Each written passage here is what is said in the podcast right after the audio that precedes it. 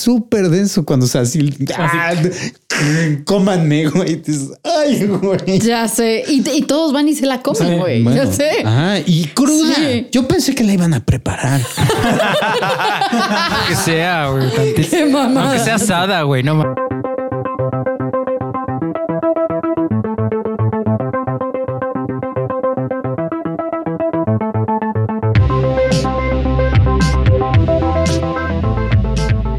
Bienvenidos al cuarto y séptimo arte, un podcast dedicado a hablar de música y de cine. No somos los primeros, ni seremos los últimos, ni seremos los mejores, ni los peores, pero lo intentamos. Y ahora con ustedes, sus conductores JP Moreno y Memo González. Muchachos, bienvenidos a un programa más de El Cuarto y Séptimo. Ya casi dije, güey, memento del Un cine. programa más de memento del cine. Una madre, estoy programado ya, güey. Bienvenidos a un programa más del podcast Cuarto y Se- El Cuarto y Séptimo Artes. Yo soy Memo González y como siempre estoy acompañado de Juan Pablo. Segundo. Y yo soy Juan Pablo. Yo soy JP, bienvenidos al programa. Y hoy tenemos dos invitados especiales. Bueno, la invitada de toda la vida, Marta. que por ahí ya hasta nos dijeron, ¿quién será la invitada especial de hoy? Es- espero que sea Marta. y un invitado especial. todos. Un invitado especial, fan del podcast. Tenemos al señor Camus Altamirano con nosotros. ¿Qué onda? ¿Qué onda? Que creo que ya estuvo en Memento del Cine alguna vez, ¿no? Sí, pero ese, Sí, ese pero no programa llegó. nunca salió al aire. Es que está, está en el baúl de los recuerdos como una cantidad indescriptible de programas que tienes. Tengo, varios, pero ajá, el decir que tengo varios significa están perdidos. Güey, yo, yo sigo insistiendo que tiene que salir un DVD especial de con todo, obviamente, todos los programas de Memento del Cine y como, como bonus, todos los que rechazaste. O sea, te- todos los programas que salieron al aire, todavía los tengo. Eso sí, todo, todo, todo lo que se llegó a ver la luz, pensé lo que- tengo. Todo lo demás ya está. Pensé que ibas a decir, todos los que salieron al aire fueron rechazados en algún punto. Pero no tenías nada más que ¿Por qué el de. Camus no sirvió? Este, No me acuerdo. Fue porque Algo del audio. ¿Quién ¿no? estaba pedo? No, eh, fue más que nada. de- lo que pasa es que normalmente este tipo de programas, cuando llega alguien por primera vez, Ajá. es también como casting, ¿no? Ya. O sea, saber a ver cómo, cómo, cómo se van desempeñando. Sonrisa y No. casting, como. Eh, y sí, o sea, eh, Camus hizo un buen trabajo, pero desafortunadamente en ese programa de- estaba con The Gausser, güey. Ya. No, entonces entre ese no Gausser para y de yo hablar. Ajá. eh, a- ahogamos a, a Camus. Ya. Entonces sí no quise subirlo porque dije, pues, Pobre. ajá, o sea, Si, la- si, si a las que críticas sí habla pueden- se lo las críticas pueden llegar fuertes por Ah. precisamente porque porque conozco, o sea, la gran mayoría de la, de lo- la gente que sigue el canal es- a toda madre, pero hay un selecto grupo, ¿no? Era lo que le decía ahorita a Camus, así de, ¿estás preparado para exponerte a los trolls de Sí. el internet? Sí, no, entonces estuvo un punto que nice. bueno, eventualmente sí voy a traer de vuelta a Camus, pero necesitaba yo que se fogueara un poquito, ¿no? Y ese Mm. programa funcionó para que viera yo, ok, ¿cómo vas? Y porque sí, o sea, lanzarlo, ha habido varias personas que por primera vez llegan al programa y tampoco saco el programa precisamente porque están verdes. Y qué mejor fogueo que Ujú. estar en el cuarto y séptimo arte. Claro, güey. Obvio. Aquí o te o el cuarto y, el cuarto y séptimo arte o te hace o te destruye. güey. Sí, exactamente. Entonces aquí estamos. Pero bueno, chavos, hoy tenemos un programa especial para terminar de para terminar de cerrar. Eso está bien dicho, no va.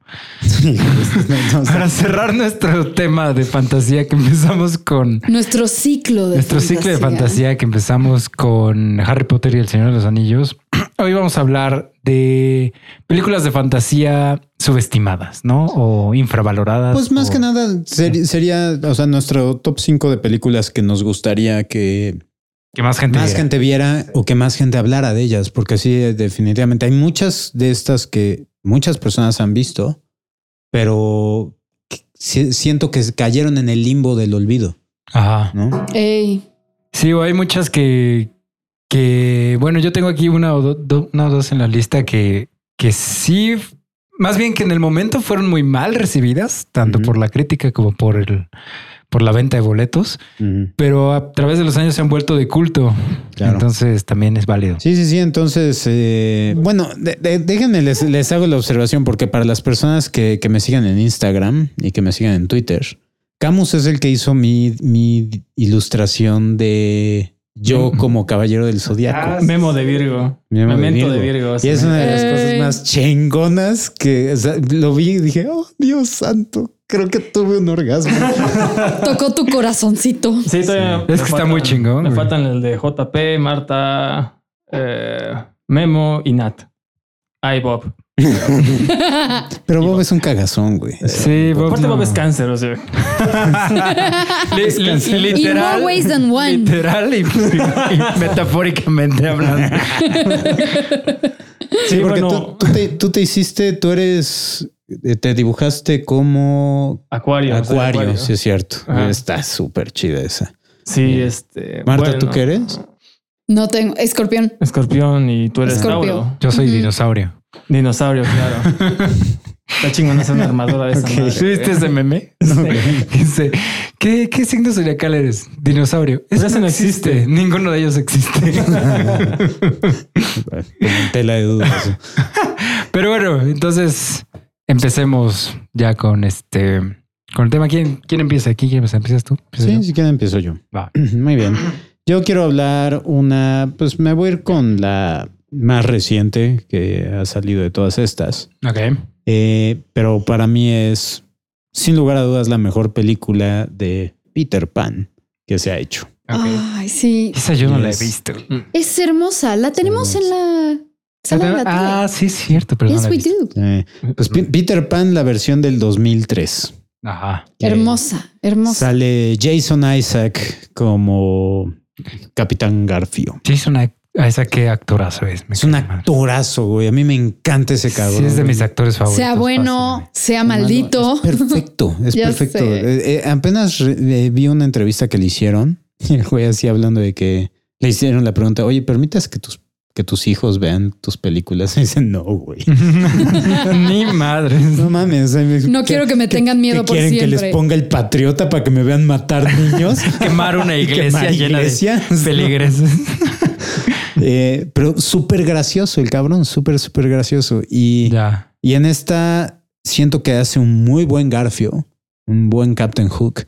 eh, y también interpreta que también eh, habla un poquito del simbolismo, ¿no? Lo, lo metafórico de la historia de Peter Pan. Eh, porque él interpreta a los papás de los Darlings. Ajá. Ah, es Mr. Darling es también. Mr. Darling. Eh, entonces habla más cerca de cómo la his- eh, como que te deja más en jeta la historia metafórica de, de- de Peter Pan, ¿no? Lo, lo que viene siendo la figura paterna o la figura de adulto que es representada por los piratas. En, Sí, en con su dualidad. ¿no? Ajá. Eso. Ya. Eh, pero una de las cosas que más me encantan de esta película es la música. Es uno de mis soundtracks favoritos. Es de ¿Quién, fue el compositor? James, James Newton Howard. no, no, Mm. pues sí. Y es una auténtica joya. Y aquí es donde yo conocí a la actriz esta principal que, que interpreta a Wendy, eh, Genial. que es genial, la Le verdad, súper bien, eh, súper bonita, ¿no? Y después la volvimos a ver en la del perfume. Ella es la, la última, la, la La última pelirroja. pelirroja. La, la última víctima. Exactamente, y es... ah, no man, qué buena película esa también. güey. Sí. Eh, Ah, esa a mí me causa mucho conflicto esa película. sí. A mí el final me causa Ah, sí, conflicto, el- pero el- el todo, el resto de la peli. me Sí, la película mucho. como tal podría ser, es una película de Jack el Destripador, casi casi. Pero esa película de Peter Pan no fue recibida mal por la, por la, por la crítica. Porque por algo, yo la iba a ver, pero por algo, pero por algo no la vi. Dije, "Ah, es que dicen que está mala y aparte, pues, no soy tan fan de Peter Pan, pero se veía muy llamativa visualmente. Pero dije, "Eh, paso. No, sí, o sea, sí fue, o sea, la crítica la trató bien, no, no tiene 99% en. Rotten Tomatoes, Eh, pero, eh, o sea, fue una película que sirvió, pues, o sea, hizo, logró su cometido, tengo entendido, pero... el cast de Peter Pan también a mí me gusta mucho. Sí, O sea, y tiene un chorro de cosas idénticas al libro. O sea, No sabría decirte porque yo no he leído el libro. ¿Qué tal? el, o sea, toda esta parte de las sirenas que son unas malditas. Ah, sí. Este, también la actitud en sí de Peter Pan, que es esta parte como soberbia y presumida y cocky y así, no aparece en, en muchas otras ujú. pelis, ¿no? O por lo menos como no tan así in your face. A mí algo que me gustó es la interpretación de, de Campanita. Y de, De campanita. Sí, sí, ¿no? sí, sí. Porque sí, aquí sí. sí. la ponen como que, o sea, te establecen que no puedes sentir más de una sola emoción a la vez. Exacto. Y, y eso te Es demasiado pequeña. porque- ajá, exactamente. Es demasiado. Claro. Entonces ahí justifica en automático por qué toma las decisiones que toma. ¿no? Porque es tan culera por momentos y es buena por- en otros, ¿no? Claro. Y tiene una secuencia que es que es casi casi rayando en musical, que es cuando todos se ponen cuando Campanita está muriéndose.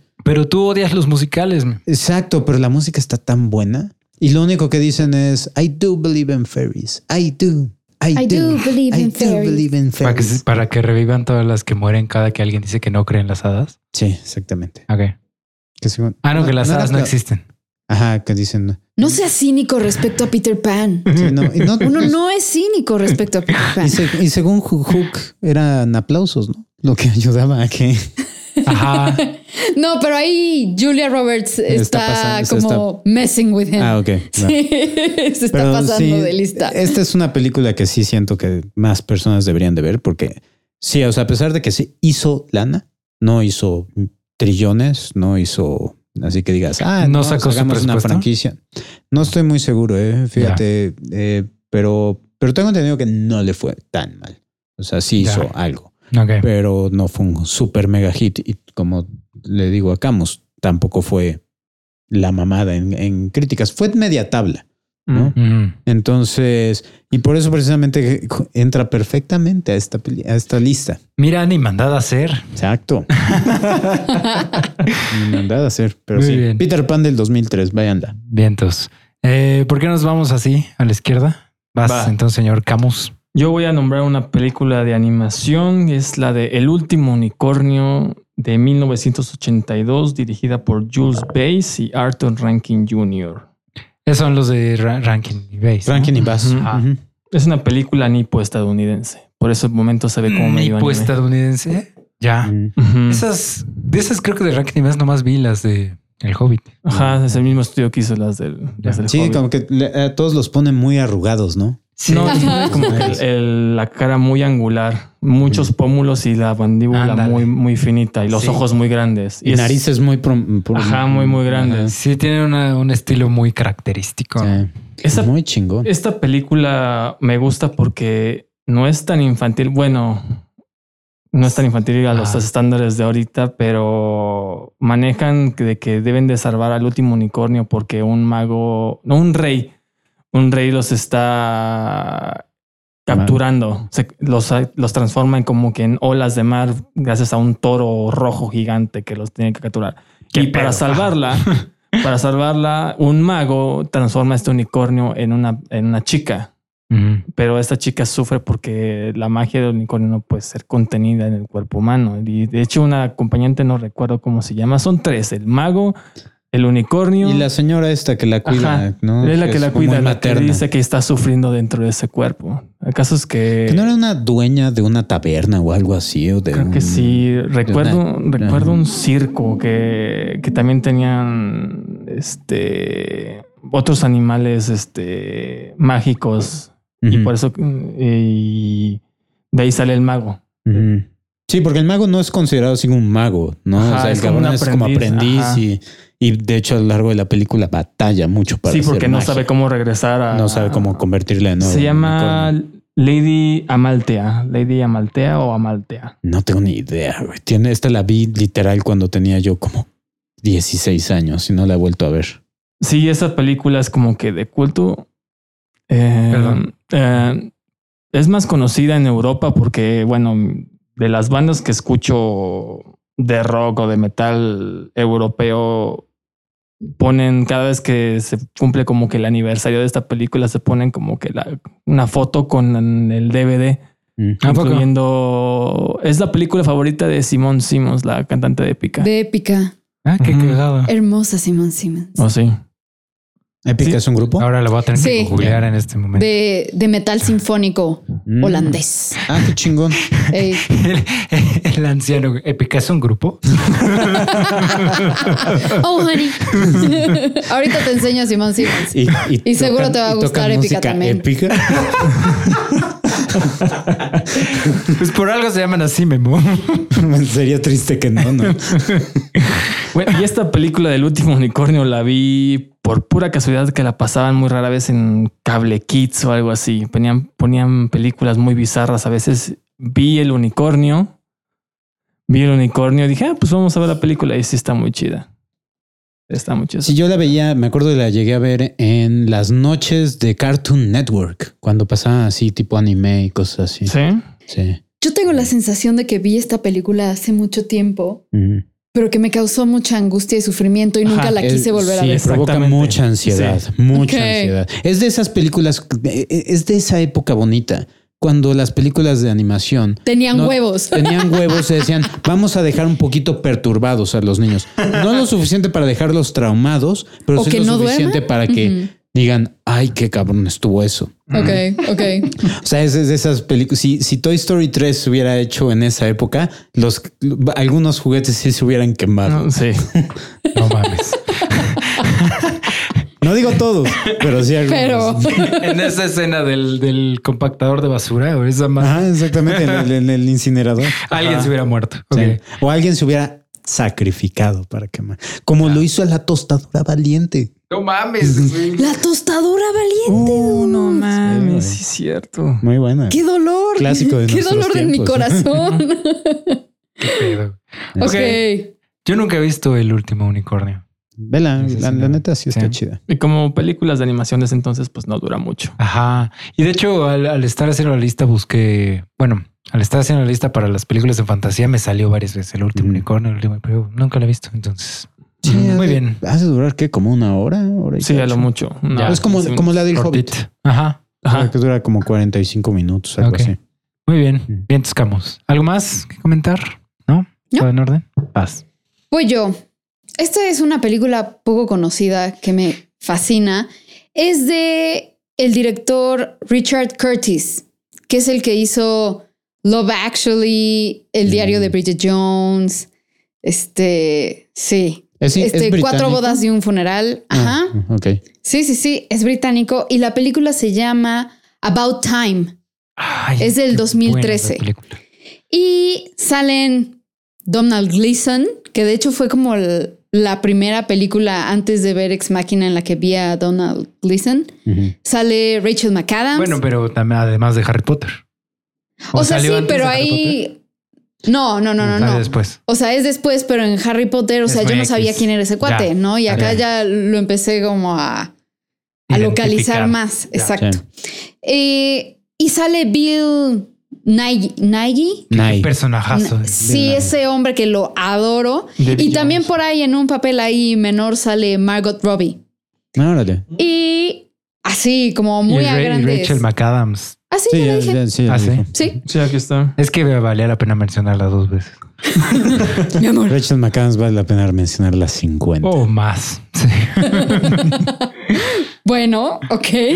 este, digamos que a grandes rasgos, Tim Lake, que es el personaje de que hace Donald, Donald Gleason. Donald. Sí, O sea, así ah, que se pronuncia como Donald, ¿no? Donald. Ujú. Ok.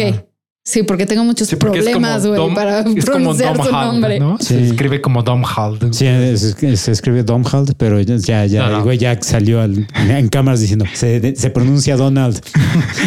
Paren de mamar. Dejen de batallar. Exacto. Bueno, llegamos al cumpleaños 21, ¿no? De este cuate y su papá, que es Bill Nighy. Nay. Nay, Nay. Puta madre, güey, porque Carajo, escojo películas de las cuales no puedo pronunciar a los actores. David Jones, pues. Exacto. es su papá, ¿no? Ujú. Y llega y le anuncia que es momento de decirle que todos los hombres de su familia cuando cumplen 21 años pueden viajar en el tiempo. Eso no tiene madre. Pero solo, además la forma en que se lo dice te cagas de risa. ¿no? Y este, y eso, porque además no te imaginas tampoco a Donald Gleason mucho en comedia y vaya, genial, ¿no? Entonces le explica que puede viajar en el tiempo, pero que solo puede viajar a lugares a los, en los que ya ha estado, ya conoce. Y le dice así como de, a ver, y te voy a ahorrar esta mamada de que a través de tus viajes en el tiempo quieras conseguir fama o dinero y así. Siempre acaba mal. Todos los miembros de nuestra familia que han tratado de perseguir esas metas han acabado así y así y así, ta, ta, ta, ta, ta. Entonces este cuate decide utilizar su, su superpoder, ¿no? Que además ves ahí como lo empieza a probar y todo y es como muy chistoso. Con, o sea, lo decide usar para mejorar su vida amorosa. ¿no? Mm, ok. Entonces Pero aquí en- está de huevos lo del papá que le dice, bueno, y entonces tú para qué lo utilizas? Más que nada para leer.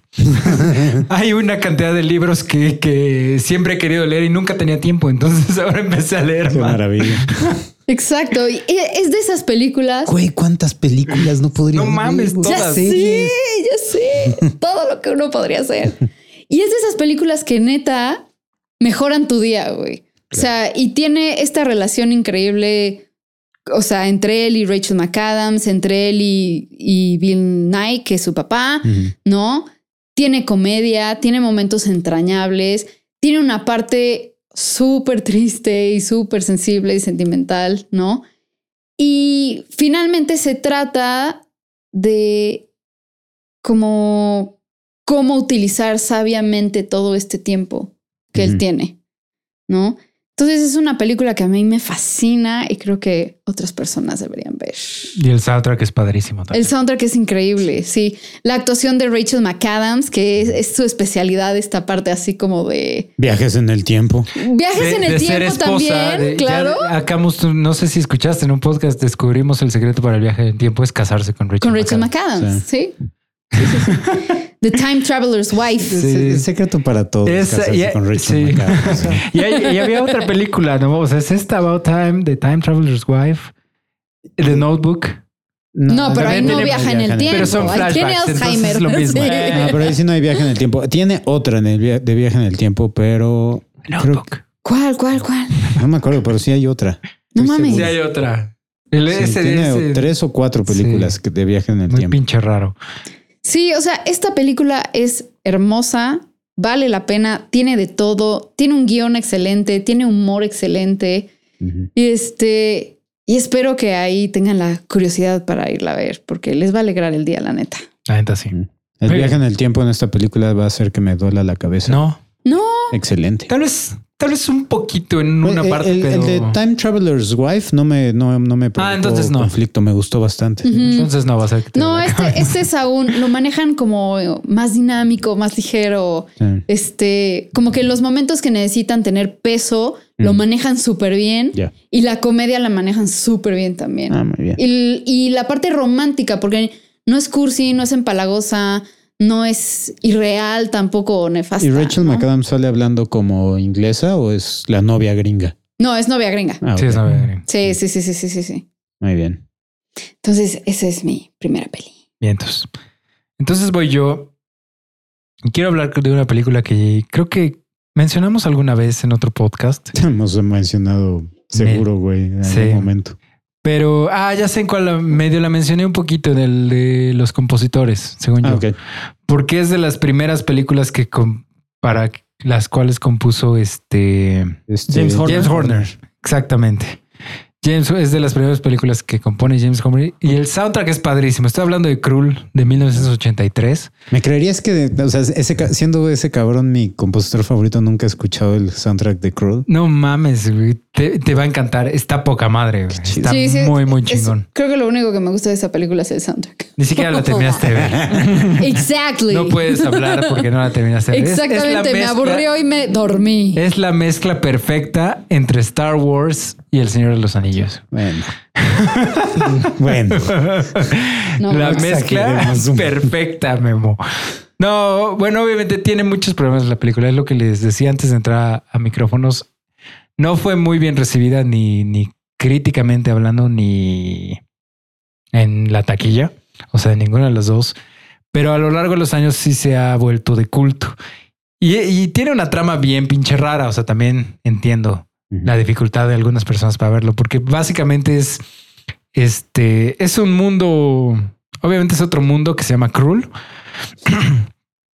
y, y el, el día de la boda del príncipe y la princesa de, de Krul, un, un, una, una bestia, porque así se llama la película La Bestia, roba a la princesa porque obviamente se quiere casar con ella. Y es ahora la labor del príncipe, el príncipe Corwin, Ujú. rescatar a la princesa, pero la bestia vive en una fortaleza que cada día cambia de lugar. Entonces, pues es, es difícil este pues encontrarla. ¿no? Porque todo, cada amanecer la fortaleza cambia de lugar. Órale, ¿cómo le hace el correo?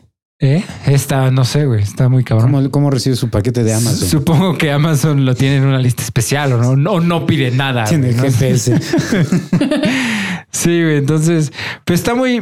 A mí me encanta esta película y además sale este Liam Neeson en una de sus primeras actuaciones y Robbie Coltrane. Justo hoy me estaba dando cuenta que es Robbie Coltrane. Sale muy cagado porque salen súper jóvenes. ¿Qué los papel dos. tiene Liam Neeson en esta película? Los dos son como de una banda de una banda de bandidos. Como de ajá, forajidos. Sí, como, Wow. de, como de ladrones así de, de- del- la campiña. Mm. Que terminan uniéndose al príncipe para rescatar a la princesa. güey. Pero, pero está muy chido. Y de hecho, eh, justo estaba leyendo ahí, hoy así críticas de, de esta película. Y como que uno de sus, de sus grandes este, contras, por así decirlo, es que el plot es muy raro. O sea, porque esto es el que les conté de que tiene que salvar a la princesa, pues es como lo general, pero hay pequeñas historias dentro de esto. Entonces un güey dice así, si ven Krul como si fuera una antología de muchas pequeñas historias diferentes, la van a disfrutar mucho. Si la quieren ver como una sola película coherente, tal vez tengan un poco de, de problemas, ¿no? Creo que eso fue lo que me sucedió. Sí. Dije, esto no tiene sentido, me voy a pero, dormir. pero si toman como que si toman lo- unos cinco minutos, están muy chingones. Y espérense, porque dentro de cinco minutos hay otra historia diferente, ¿no? Entonces, más bien véanla. O sea, si la quieren ver, véanla así y disfruten el soundtrack, porque el soundtrack es una joya. Órale. Sí, sí. Yo lo único que he visto de esta película, Es el póster. bueno, el póster sí, sí, también, pero eh, no vi que utilizaron una estrella de Krul Ah, sí. en eh, Ready Player One. ¿A poco? Ah, sí, es cierto. Claro. Sí, de sí. hecho, te dije, ¿no? En Ajá, el cine. sí, ¡Eso sí, está sí, sí, cruel! Sí. ¿Algo más? Eh, de ¿No? Krul? No, no, no. Voy a poner el soundtrack justo aquí. Ya. Sí. Este video ha sido reclamado por derechos de autor. Ya sé. Muy bien. Entonces, eh, yo voy a ir por otro clásico de clásicos de. eh, ah, Es que, tu es perro se es pedorreó. es que nuestro perro es un poco gaseoso. Él es muy chiquito, pero muy pedorro. Qué bueno que me dices porque yo traigo un atorado así. Le echo, y así. Le que se le, camuflajee. le echo la culpa al perro. Entonces, bueno, yo quiero hablar acerca de. eh, ya. El efecto de sonido, no mames. Ya, eh, ahora debería poner uno de los ratones en motocicleta. de Huevo. los podcasts. Eh, bueno, yo quiero hablar de un clásico de los ochentas que cre- con el cual crecí y en esta sí me dejó un poquito traumado. No, No. las brujas. Ah, ¿Es de los 80? Es Sí. ochentera. No. Según yo, sí es ochentera. Pensé que era como noventera, ¿no? Bueno, a lo mejor principios de 90, 90, ajá, 1990, 90, ajá. 91 91, o 90, 89, 91. Ajá. ¿no? Ok. Eh, Ajá. Buenérrima. Sí, es muy, Muy buena. pero, s- uf, eh, bueno, no sé qué tan buena sea, que eso es lo, lo interesante. Bueno, sí, ya tiene como Ya tiene 10 un o rato 15 que no años la que no veo. la veo. Pero No. definitivamente tú ves así en clásicos de fantasía o cosas así. Nunca ves esta película en las No. listas, ¿no? Y sí siento que es un clásico y sí siento que dejó cierta marca, ¿no? Pero por alguna extraña razón. tiene de las escenas más creepies sí, ¿no? que hay en una película infantil, entre comillas. O Sí, sea, esa, esa Sigue siendo cuando, bastante creepy esa escena. cuando el niño es convertido en ratón. De hecho, eh, esa es, es algo, es una escena muy impactante. Pero la escena que a mí más me dejó traumado fue cuando la abuela está contando la historia de su amiga. La- eso es lo que, Ah, güey, se me puso la piel chinita. Güey, yo no me acuerdo Eso es lo de que a mí más miedo me da de todo. Eso- lo del cuadro. Lo del cuadro. No mames, que sí. hasta que, que lo descubrió y vio a su amiga adentro del cuadro y vio cómo empezó a envejecer. a Y que un día desapareció, Un día desapareció. Ya sé. Y dices, no mames. Qué pedo. Ya no hacen películas así, me cae. Ya al no menos, al menos no para niños. ¿no? Sí, no, aquí es, ajá, eh, una, era una aventura para niños, güey, ¿no? Era, vamos a matar y, y vencer a las, a las ratas. O sea, bueno, no voy a dar spoilers porque no, o sea, para el... Sí hay muchas personas que nos ven que son más o menos de nuestras generaciones, pero sí nos ven muchos jóvenes que estoy seguro no la vieron. Y sí siento que vale la pena verla. O sea, sale Mr. Bean. Sale Mr. Mr. Bean. Sí, es, Sí, es Hablando. el manager del el hotel. manager del- Ah, ya tengo mucho que no la veo. güey. Y habla. Y habla. También habla en la, la de, voz de Mr. Bean. Habla en la de este. Ay. John English. Johnny English. No, pero esta que es como comedia romántica. Ah, en Love Actually. Love Actually, Ah, ¿no? sí. También. Ajá. Sí, sí, es Es el cierto. que le está arreglando el, Sí. el regalo a Snape. Sí, sí, sí. Pero bueno, el chiste eh, para las personas que no conocen esta película, eh, Las Brujas, eh, trata acerca de precisamente un niño con su abuela que están tratando de vencer a, las, a, una- a un... Ahora sí que...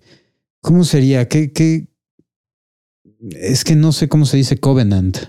En, Aquelarre. Aquelarre. No, Sí, Coven- Covenant es como alianza Coven. o acuerdo. Coven, No, Coven. o sea, de, de las brujas, sí, el grupo de brujas. Aquelarre. Aquelarre. pero es Coven. Ah, ok. Mm. Sí. Bueno, el aquelarre de, de, de brujas. eh. Dato curioso de la Sí, semana. porque- porque Covenant es otra cosa. ¿Sí es otra cosa? Ajá, Sí. Es como acuerdo o alianza o algo así. ¿O es una nave en una película? O es una nave en una película. Eh, bueno, el chiste es que de, que- con- de brujas contra el que están queriendo pelear tienen un plan, ¿no? Que, y bueno, ya estas brujas tienen como que datos muy particulares. Van de cacería de los niños. Que eso es ahí es donde empieza el, el conflicto si lo ves de niño, ¿no? O sea, porque sabes que van por ti, güey. O sea, no es como que, ah, vamos por Sí. contra todos. No, no, güey. ¿Eres niño? Estás en peligro.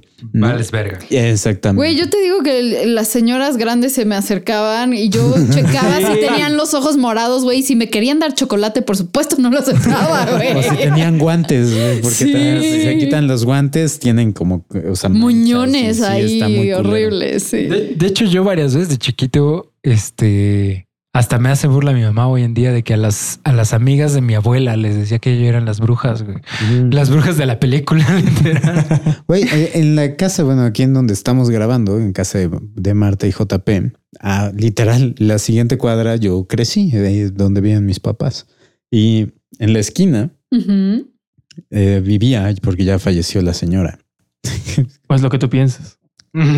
Sí, vive eternamente en una Hasta donde tú sabes, ya falleció. Eh, pero era conocida como la, la, la bruja de la esquina. Literal. Sí, tal cual era la Qué bruja poca de la madre. Pobre señora. Como la bruja del 71. Sí, tal cual. De ahí, de ahí surgió. Satanás. Pero bueno, el, el chiste Too far. anticristo. El chiste es que estas brujas, o sea, tienen eh, ciertas características, ¿no? Por ejemplo, no pueden, no toleran el, el olor de un, de un niño. Eh, y en contra, eh, en contra de, de lo tradicionalmente conocido de las brujas, de las brujas, o sea, porque sabemos que esto es ciencia eh, histórico, eh, las brujas no se comen a los niños en, este, en este universo, Mm. porque les tienen tanto repel y tanto asco que los capturan y los meten a las pinturas. Sí. ¿no? Y de ahí surge esta historia que, que les digo que Mm. es súper creepy. Eh, pero estas brujas que tenemos eh, en esta película desarrollan una nueva técnica, una nueva estrategia para acabar con todos los niños. Y es una poción que, que crearon que transforma a cualquier persona, no nada más niños, que la consuma en ratones. Y, Güey, y el proceso de transformación. Es algo súper rudo. y utilizan este, este ángulo, el wide angle, eh, ojo de pescado, así muy cerca. y, Ah, sí, sí. Ah, El ah, Y todo el humo intenso. verde sí, así. no mames, está súper cabrón. Quizás Eh, en un universo alterno estas brucas consiguieron el éxito y salió la película Los Niños del Hombre. Huevos. ahí viene. Sí, es cierto. Pero bueno, Secuela no oficial. hay una parte en esta película que, o sea, así como me dejó traumado, me hacía soñar. Que eso es lo que una película para niños tiene que hacer. O sea, te tiene que perturbar y te tiene que hacer soñar. Ok. Tenemos concepciones muy diferentes de películas para niños, pero Yo, Bueno. yo sí estoy algo de acuerdo. Sí estoy algo de Sí, acuerdo. o sea, o sea, ent- entretén, eh, perturba y, y a soñar y darles un final feliz. Eso es Eh. lo que decía el güey que dirigió la del secreto de Nim. Ya. Dice, "Pu- pu- tú puedes traumar a los niños todo lo que quieras a lo largo de la película, siempre y cuando les des un final feliz. Ajá. sí, porque además no hay heroísmo si no hay miedo. Exactamente. O O sea, sea, mm, tiene que haber exacto. cierta amenaza para que el héroe sobresalga. Wow, verso sin esfuerzo. ¿Y qué crees? Eso no se grabó. Chale. Es cierto. Pero bueno, el chiste es que una de las par- partes que me hacía soñar decía yo, qué chingón sería eso. Que decía yo, quiero ser un ratón. que es una parte de la película en la que este niño que transforma en ratón Que le hacen una casita de todo- huevos. tiene ya su sé. tren y todo por toda la casa y dices, no mames, te imaginas. Hasta que viene la bruja que Hasta quedó- que llega la otra pendeja y arruina todo. arruina toda la magia de diversión. Sí. Ya sé. Sí, hay- hay otra cosa que también era fabuloso, era cuando, cuando llega, que estás viendo al niño, al ratón con el, en, en su tren y dices, abuela, no lo abras antes de que yo llegue, porque llega un paquete, ¿no? Un baúl Ajá. gigante. Dices, ¿qué está pasando? ¿No? Y abren y así, chingo de dinero, güey. Y así el ratón así brinca, así a, a donde está el dinero. Qué chingón, güey. Sí, sí. a- a- yo adoro esta película y, y la he tratado de, de comprar y eh, Camus nos acaba de dar la noticia que No, está prohibido su venta fuera de Estados Unidos y Canadá. ¿Pero viste por qué? O... Es bueno, yo la encontré en Amazon, bueno, este en Amazon aquí en México y el estuche de la del DVD dice Prohibida su- venta fuera de los Pero territorios. no da ninguna razón. ¿eh? Ajá. Ya. Pero pues está en Amazon, así que la pueden comprar. Pues sí. qué cabrón está Qué eso. cagado. Y además, güey, Angelica Houston. Es Angelica Houston. Angelica, o sea, en su gloria y esplendor. O sea, Sensualmente también. gótica. Sí, sí, sí, sí. Sensualmente Sí, gótica. y que nada más de toda la película, o sea, sí, bien por todos, porque hicieron una buena película para mi gusto. De ahí en fuera, na- nada más Mr. Bean y Angelica Houston tuvieron una carrera prolífica. Ey, sí, es cierto. De ahí en fuera, a lo mejor el, el chavito este es Brad Pitt y no sé, güey. Pero no. Ahora que me llegue y la vea, ya veo que, que otros salen ahí. Sí. Muy bien. Vientos, Memo. Vas. Ah, chingado. Yo voy a hablar de La Bella y la Bestia, pero no la versión de Disney, sino la versión del 2014, una versión franco franco francesa. Franco francés. ¿no? ¿Con francesa? Digo, eh, germano francesa, Anglo francesa. Mm. alemana y francesa. Ah, ok. Putísima madre. así Germa- de- germano Germano, francesa. Fran- Se me fue la palabra. Franco-germana. Franco-germana, ¿no? Eh, Sería. Germano Germano. Franca. No sé. Es una película hombre. que fue hecha en Francia. Sí. Con Sí. dinero alemán. Sí, esa película. ¿Qué, qué, qué año se estrenó la de la de Disney? La, Como live action? 2016, ¿no? Hace dos años. Porque por esa misma razón, esta película no tuvo tanto, éxito. tanto éxito porque estaban esperando Ajá. la de Disney. Y ya de sí la historia es muy diferente a la, a la que muchos conocen de... O sea, está pegada a la, Ajá, es- la- la ajá, historia eso te iba a preguntar, va a de ser como, como el cuento original, ¿no? Que es sí, bueno. al menos el detonante aquí sí es la rosa. Eh, En el, en el bosque, pues, o sea, Ajá. bueno, en el jardín que toma la rosa y por eso. sí, bueno, está estelarizada por Lea Shaydogs. Lo siento, no sé pronunciar francés, no me importa, pronuncia francés. Y Vincent Castle. Sí. Vincent Cassel es la bestia. Ajá. Y Es pronunciado Cassel. Me lleva la chingada. Ya sabía, ya sabía.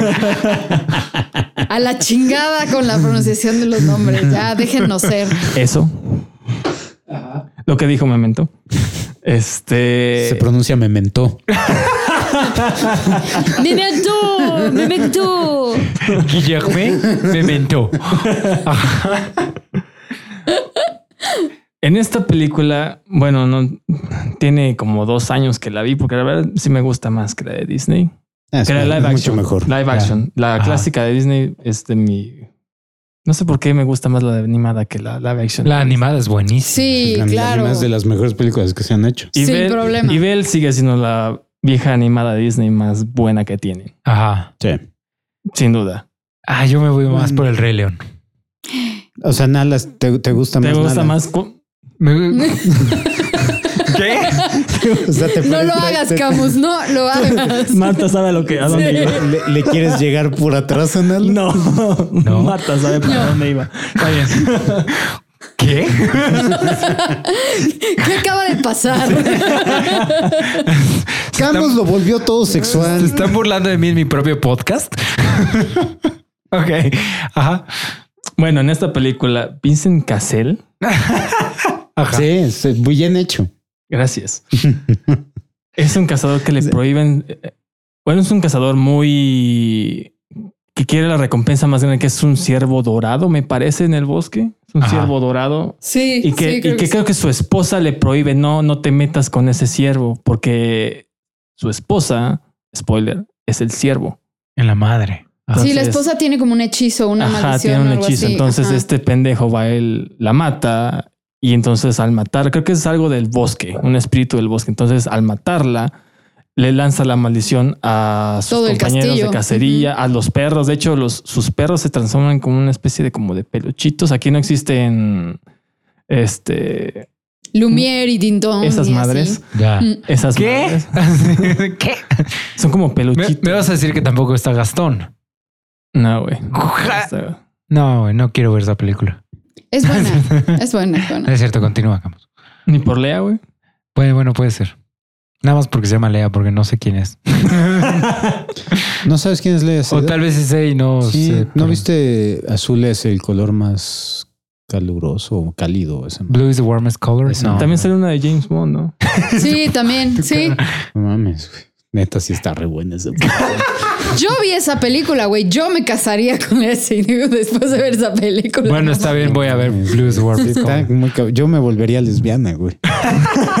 Lo pensé, Che güey. viejo lesbiano. Pero no, Leia Seydoux y salió en una de las de Misión Imposible. La de Ajá, Protocolo. Fantasma. La de la que Ah, es sale eso, es. Misión Imposible, Sí, no James no Bond. James Bond. es la, la antagonista de Protocolo Fantasma. Ya hemos establecido previamente. en Ah, sí es cierto, que eres un pinche indio. que no he visto Claro. ninguna de Misión Imposible. No ah, no, la primera. Y ya. Ok. Se ponen buenas a medida que avanza la, la saga. Ok. Ah, ¿sabes, ¿sabes en cuál otra sale? Es la princesa francesa que se anda cogiendo el príncipe Juan en la película de Robin Hood de Russell Crowe. Ah, sí es cierto. Ah, ya sé quién Es es. Ah, no sé. Jo, jo, jo. Ojo, ojo, de, Ridley Scott. ¿no? De Ridley Scott. ok. Que el príncipe John es Oscar Isaac. Es Oscar Isaac, exactamente. Muy bien. Pero dejemos terminar a Camus. Sí, nos favor. en. Bienvenido a nuestro podcast, güey. Que Sí, güey. te- se cae la, corcholata y nos vamos para otro lado, güey.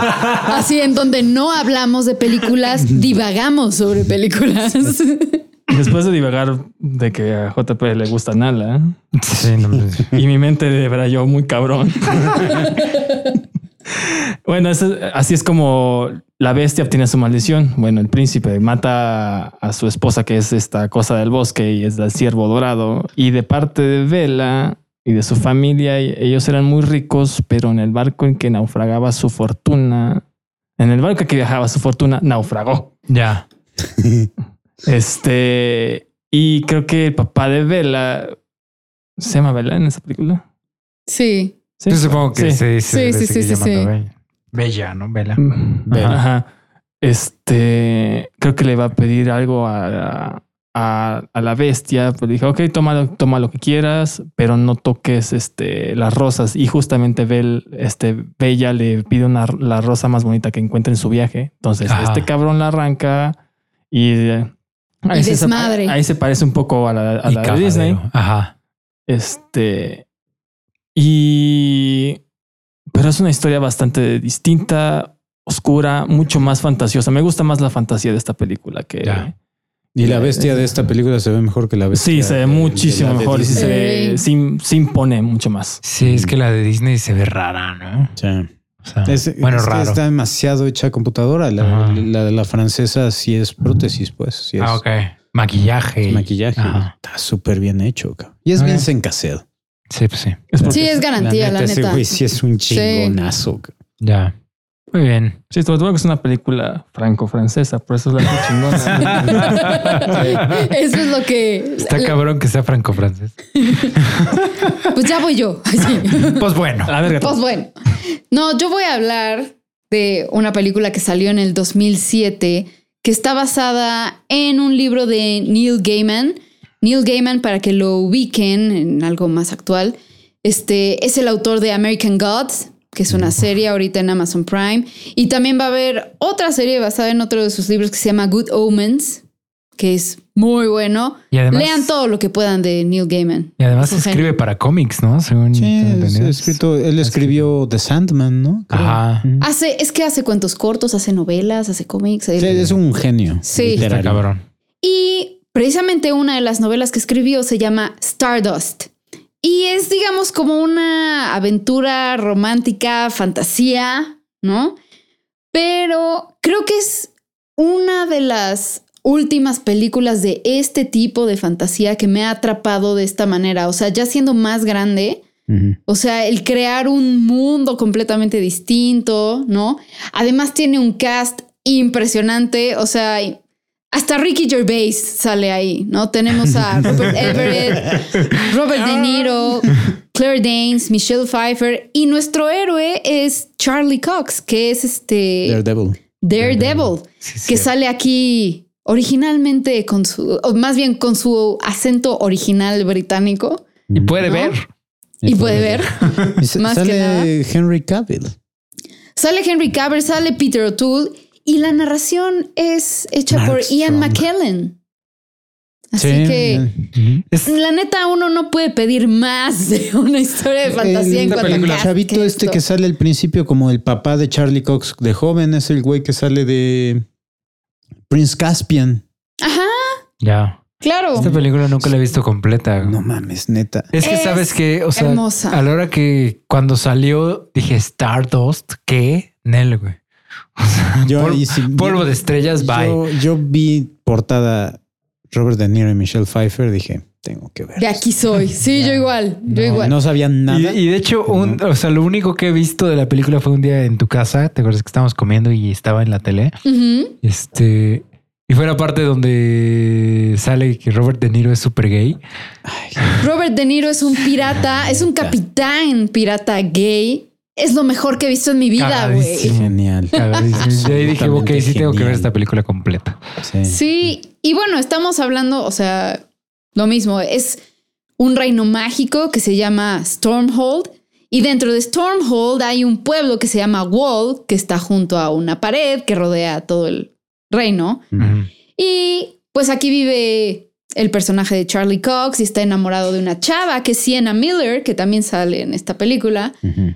Y digamos que por lares del destino, porque no les voy a spoilear, una gema choca contra una estrella, se caen las dos. El personaje, personaje de Charlie Cox le dice a la chava que le gusta, su crush, así de yo voy a traerte esa estrella. Y cuando va a buscar la estrella, resulta que es una mujer, que es Claire Danes.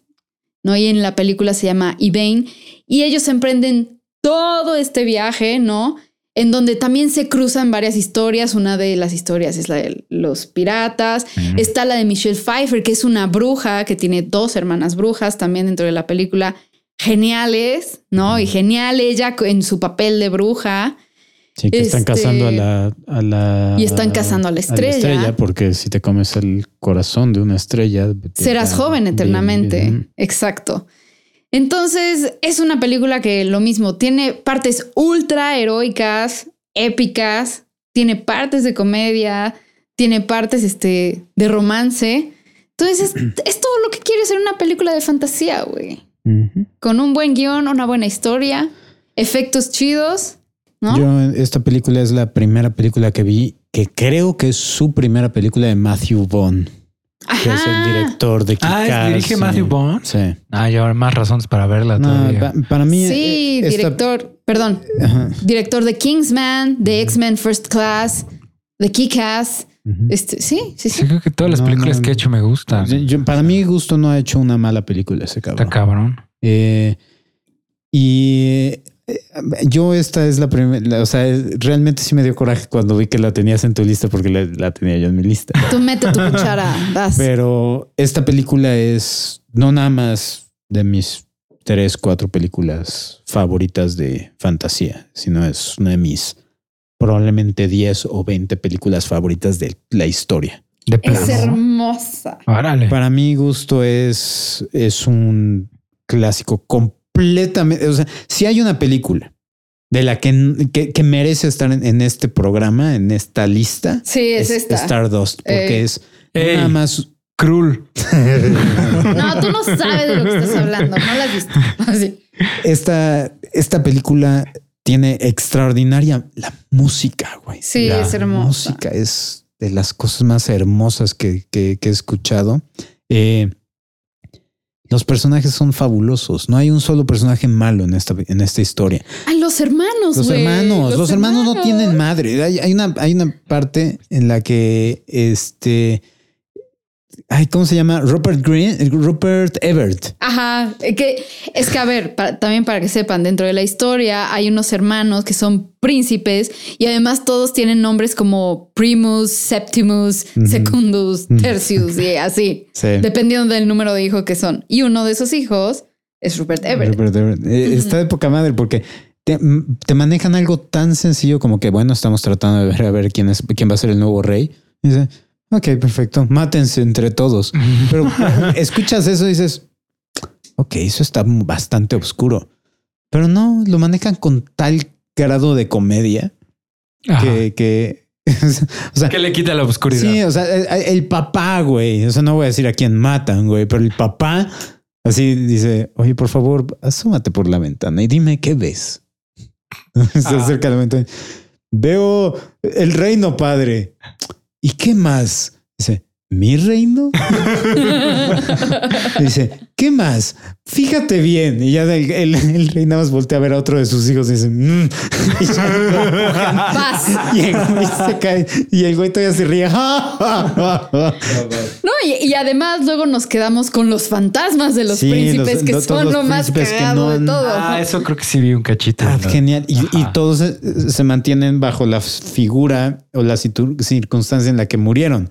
Entonces, el cabrón que acaban de lanzar de la torre del castillo sale la mitad del cuerpo todo pachurrado. No mames. No, hay uno que está quemado, hay uno que está Ahogado. ahogado. Está- Ajá. está de poca madre. Es una joya esta película. Cagado. ¿Tú lo has visto, Camus? La vi. ¿De qué año es esta película? para empezar? 2007. Mm, la empecé a ver, vi 10 minutos.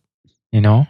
Es que Es que en el 2007 era una persona muy diferente. O es que tuve mejores cosas que hacer y por mejores cosas de hacer me refiero a dime que estabas con una chica. ah, no, muy bien. era, es la, era la película favorita de mi Así ex, you ex, go, ex. De tu ex, ex, ex. Ajá. Es es mi película favorita. Vamos a verla. 10 minutos después ya no la vi. Pero no la viste porque te quedaste dormido o porque pasó otra cosa. Pasó otra cosa. Ok. Eso está bien cabrón, güey. Yo soy un pinche bicho raro, güey.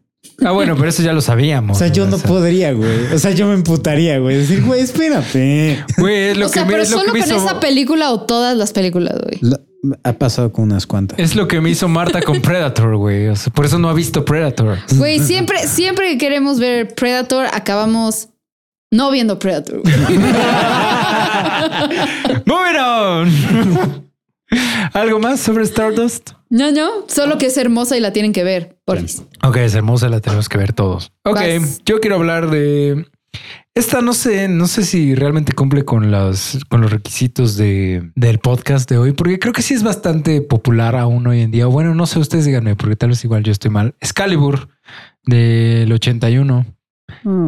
Pues yo- es que creo que creo que sea, más gente, más gente podría verla, ¿no? Porque siento que no, no Las es. nuevas generaciones no, no, no hablan de esta. película. Ándale, o sea, creo que está olvidada así como, como este, la de la burla de esta película, la de Monty Python. Ah, Este, Monty Holy Python, Grail. Holy Grail. Sí, siento que está medio olvidada y es muy buena. Bueno, al menos ya tiene, tiene algo de tiempo que no la veo, al menos unos cinco o seis años. Pero hasta donde yo recuerdo, a mí me gustaba mucho. O sea, obviamente son efectos y son este vestuarios y maquillajes de los 80, ¿no? O sea, no, no, no, no vamos a esperar efectos, vestuarios y maquillaje del 2018, porque pues obviamente no. Pero hasta donde yo recuerdo era una buena película y, y Di, no, es, no me vas a dejar mentir, está súper apegada a los mitos. Sí, es muy, apo- como muy apegada. Sí, eso a mí me gusta. prácticamente estás viendo lo que se escribieron, al menos en, en La Mort de Arthur. No, tampoco sé hablar francés. La muerte de Arturo, Ujú. que es el de los poemas originales de los mitos arturianos. Y tal vez creo que ahí puede radicar tanto como sus fortalezas como sus debilidades, ¿no? Porque fortaleza no, no necesita secuelas y no tuvo precuelas, ¿no? Más bien todo está, toda la historia está autocontenida en una sola película. Sabemos casi desde que Arturo es niño hasta que Arturo es viejo y se muere, ¿no? O sea, todo está, no, nada que hubo una dos donde ya sale más viejo, hubo una precuela donde sale de niño, nada, no, todo está en una sola película. Pero creo que eso también puede funcionar en su contra. ¿no? Porque no es una sola historia. O sea, más bien son muchas historias entretejidas y unas cosas no tienen sentido. Este, por ejemplo, o sea, mi reino se está muriendo. Vayan a buscar el santo grial. ¿Qué? O sea, Sí. ¿qué tiene que ver eso, no? Entonces, El problema es que de- dentro de todo sí tendría cierta que, que- tendría La- sentido la- si fuera el realidad- 1300. después de exactamente, o sea, para esa época, güey, muy probablemente digan, sí, claro, güey, o sea, hay muerte por todos lados, el- el- el- la, este, la peste está por todos lados. Claro, güey, tenemos que ir a conseguir El una, la- una las, reliquia las de- plumas de un faisán azul.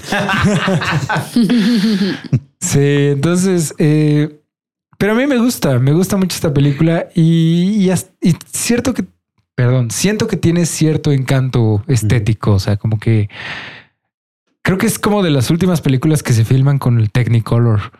Mm. Entonces, pues eso le da una gama de colores, este, Muy muy, particular. Exacto, ¿no? Entonces se ve bonita, ¿no? ¿Alguien más la vio?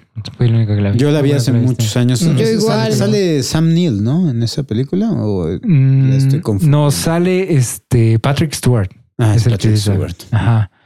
Este, y de hecho sale Liam Neeson también como Gawain. Eh, Patrick Stewart es Leon de Grants. Y así conocidones, pues nomás ellos dos. Al menos conocidones hasta hoy en día. Mm. Don Patrick Stewart. Sí, Lo sí. amo. Antes, obviamente, de salir en, en este Star Trek. Ya. ¿no? Sí, sí, sí. Sí, sí. ¿Algo más? No, creo que sería todo. Bueno, yo voy a hablar de otra que también es. Tenemos un, un detallito super geek que, comentamos un poco en la en el podcast de Harry Potter. Ajá. Así como es Excalibur, así me imagino la espada de Gryffindor, güey. Ah, ok. No como la salen en las películas. Ya te iba yo a decir, güey. es- Estamos hablando de esto y te fuiste para Harry Potter a decir, güey, te vendo un perro. Eh, bueno, vamos a hablar. Yo también voy a hablar de época medieval fantasía, pero en este caso hay dragones. Y esta es una película que yo devoré. O sea, el VHS quedó inservible. Se desmadró. Sí, inservible. Corazón de dragón. Dragón. Ay, Muy güey. Esa película la fui a ver al cine. Estúpido Sí. y sensual Sean Connery. Sí. Y Dennis Quaid. Sí. Pero más Sean Connery. Pero esta, esta también es cuarto y séptimo arte y para que tu hermano no se ande quejando. Ah, no te Eh, preocupes. Ya se está quejando ahorita en Twitter, güey. Ah, bueno. Eh, este, este soundtrack también es de mis soundtracks favoritos. sí. Está sin Y de, y- de- y de hecho, hablando de mi hermano, la fui a ver con él al cine. Pero acá continúa. Eh, eh, esta película para las personas que, bueno, que no la han visto, prepárense porque los efectos visuales no envejecieron bien. No es. Sí, eh, sí, yo la vi no hace mucho y Sí, el, el dragón no se ve bien. no, no, ya no se ve tan chido. ¿De qué año es? Es- ¿Verdad? Es Noventa. noventas, ¿no? Noventas. Debe de ser 96, 97, A ver, por ahí. Dragonheart, ¿verdad? Sí. Pero el chiste es que para las personas que no la conozcan, eh, la historia trata de una de un caballero 96, sí. 96. cierto. Ujú. Eh, sí, es que me acuerdo que la vi en, las, en la Noria. no mames. Sí. Sí, yo, yo ubico las fechas de las películas por en, en qué Por cine la vi. Se la viste en Plaza que- Cristal es como 80, güey, qué pedo. Plaza Cristal es más o menos de los del 95 al 91. Ok, del 91 al 95. Ajá. Ok, Sí, 92 o 90. Sí, por ahí. ya. Eh, y ya de ahí es los del Boulevard, los. Sí. Pero bueno, El chiste- anciano. Ok. Eh, bueno, había uno en La Paz, güey. en La Juárez, güey. Ah, ay, ah, sí, en la En La Juárez. Yo en La Paz había un cine. Sí, en el Teatro La Paz. Sí, el Teatro La Paz, sí. Un cine. Ahí vi el libro de la selva. No mames. Bueno, el chiste es que Moving on. este, este universo que nos presentan existen dragones, ¿no? Ajá. Y se centra en un caballero eh, que sirve a un rey, a un joven rey, bueno, a un joven príncipe que... al- Nefasto. eh, eh, este- No, pero primero ah, es sí. chido, ¿no? No. No. Desde el principio. Es nunca es chido, le, sí. le Es como el- le termina confesando que siempre que no que, que el co- que el corazón no lo cambió a él. Él siempre dijo las cosas que Ah. este cabrón quería escuchar porque quería que lo enseñara a pelear. No mames. Y es el actor es, es Lupin. Es Lupin. Es. ¿Lupin? Es Sí. Lupin. ¿Qué No pedo? mames. Es Lupin super squinkle. Sí, es- Todos al celular. Sí, sí, sí. Eh, Sí, ese, ese príncipe, bueno, es, ajá, ese rey es como el pre-Joffrey. Ajá, ese- Ajá. ese es, Es el, el pre- el Joffrey. primer Joffrey que, que- que recibimos. Está súper ojete. Eh, sí, hay, de hecho hay una línea, un, un diálogo que, que tiene el, el dragón, Draco, que, es, que da la voz, presta la voz Sean Connery, que dice, yo sabía que, que había maldad en ese corazón y pensé que mi, que mi parte del corazón podría cambiarlo, pero fui, me, este, estaba yo Iluso. iluso. Ingenuo. Ingenuo. Y aparte Ajá. porque los dragones pueden salvar la vida cuando sacrifican la mitad de su corazón en, en esa película. En ¿no? esa que solamente es- debe ser como que de mucha urgencia o mucha necesidad para Mm. que un dragón haga eso. Y Sí, que como él sí. era el heredero del reino, por eso lo tuvo que hacer. Sí, o sea, lo hizo eh, y el mismo dragón lo, lo acepta diciéndole es que hay un cielo, ¿no? De los dragones, ¿no? Eh, y un dragón tiene que ganarse su lugar. Y yo pensé que haciendo eso a lo mejor podría Mm. yo ganarme mi lugar, Ujú. pero acabé dándole vida a un tirano, ¿no? Entonces por eso ahorita es que tengo la oportunidad de, de corregir mi error y a lo mejor podría yo ganarme mi lugar en- en, Ay, güey. ya Está sé. muy cabrón. Está muy, muy cabrón esa película. Y hay una escena al mero final que te destruye el corazón. ¿A la constelación? Sí. No, Sí. man. Con la música. La o sea, música, sí, No, mames. No, aparte, en esta película, como este, este caballero cazaba dragones y, es- y Draco era el último, como que dijo, no, pues si los mato me voy a quedar sin chamba. Ah, sí, porque eh, eh, es uno de los twists que da la historia, ¿no? Porque, eh, como les digo, hay una, hay un, sucede algo al mero principio que el príncipe queda herido y este cabrón, Dennis Quaid, para salvarlo y la reina lo llevan con este dragón que es Sean Connery y, el- y le, le suplican que lo salve. El dragón lo salva y en ese instante, como el príncipe pasa a ser, porque en la batalla en donde sale herido el príncipe, matan al rey, entonces en automático el niño ya es rey y en automático, así, luego, luego, apenas sale de la cama, el cabrón ya es un tirano. Joffrey. Es. Joffrey, exactamente. Entonces, eh, Dennis Quaid culpa de este cambio al dragón, que bueno, eventualmente nos, nos enteramos que no fue culpa del dragón, y se convierte en un cazador de dragones. Ah. Y cuando conoce a Draco, eh, decide ya, o sea, Draco dice, pues ya yo soy, I am the last one. Yo soy el último. Y este, y dice, bueno, pues te vas a quedar sin chamba. Y como dice Camus, pues vamos a liarnos y vamos a tomar el pelo eso a no la tiene gente. madre, güey. Cuando, cuando se hacen sus pinches fraudes, güey. Es una- es Pendejo una- como a 40 aldeas, güey, los que se lo quieren comer, quieren ¿no? comer, Cae güey. al lago y, y el lago es nada profundo. y Ah, sí, Y sí es cierto. ¡Ah, comida. Sí. Eh, sí, es una, es una película divertida. Eh, ah, sale la chava esta de eh, Starship Troopers. La pelirroja. Sí. Ajá. Sí, Sí. es cierto. Sí. Muchas pelirrojas. eh. Yo ahí es de donde la conocí y me enamoré perdidamente desde ahí. Es, sí, es, la amo. Y sí, y es, y es Dennis Quaid, güey. Para mí, Dennis Quaid no puede hacer nada malo, excepto las veces que ha hecho cosas malas. Nada más. Ok. Pero esta no es una de ellas. Suena muy lógico.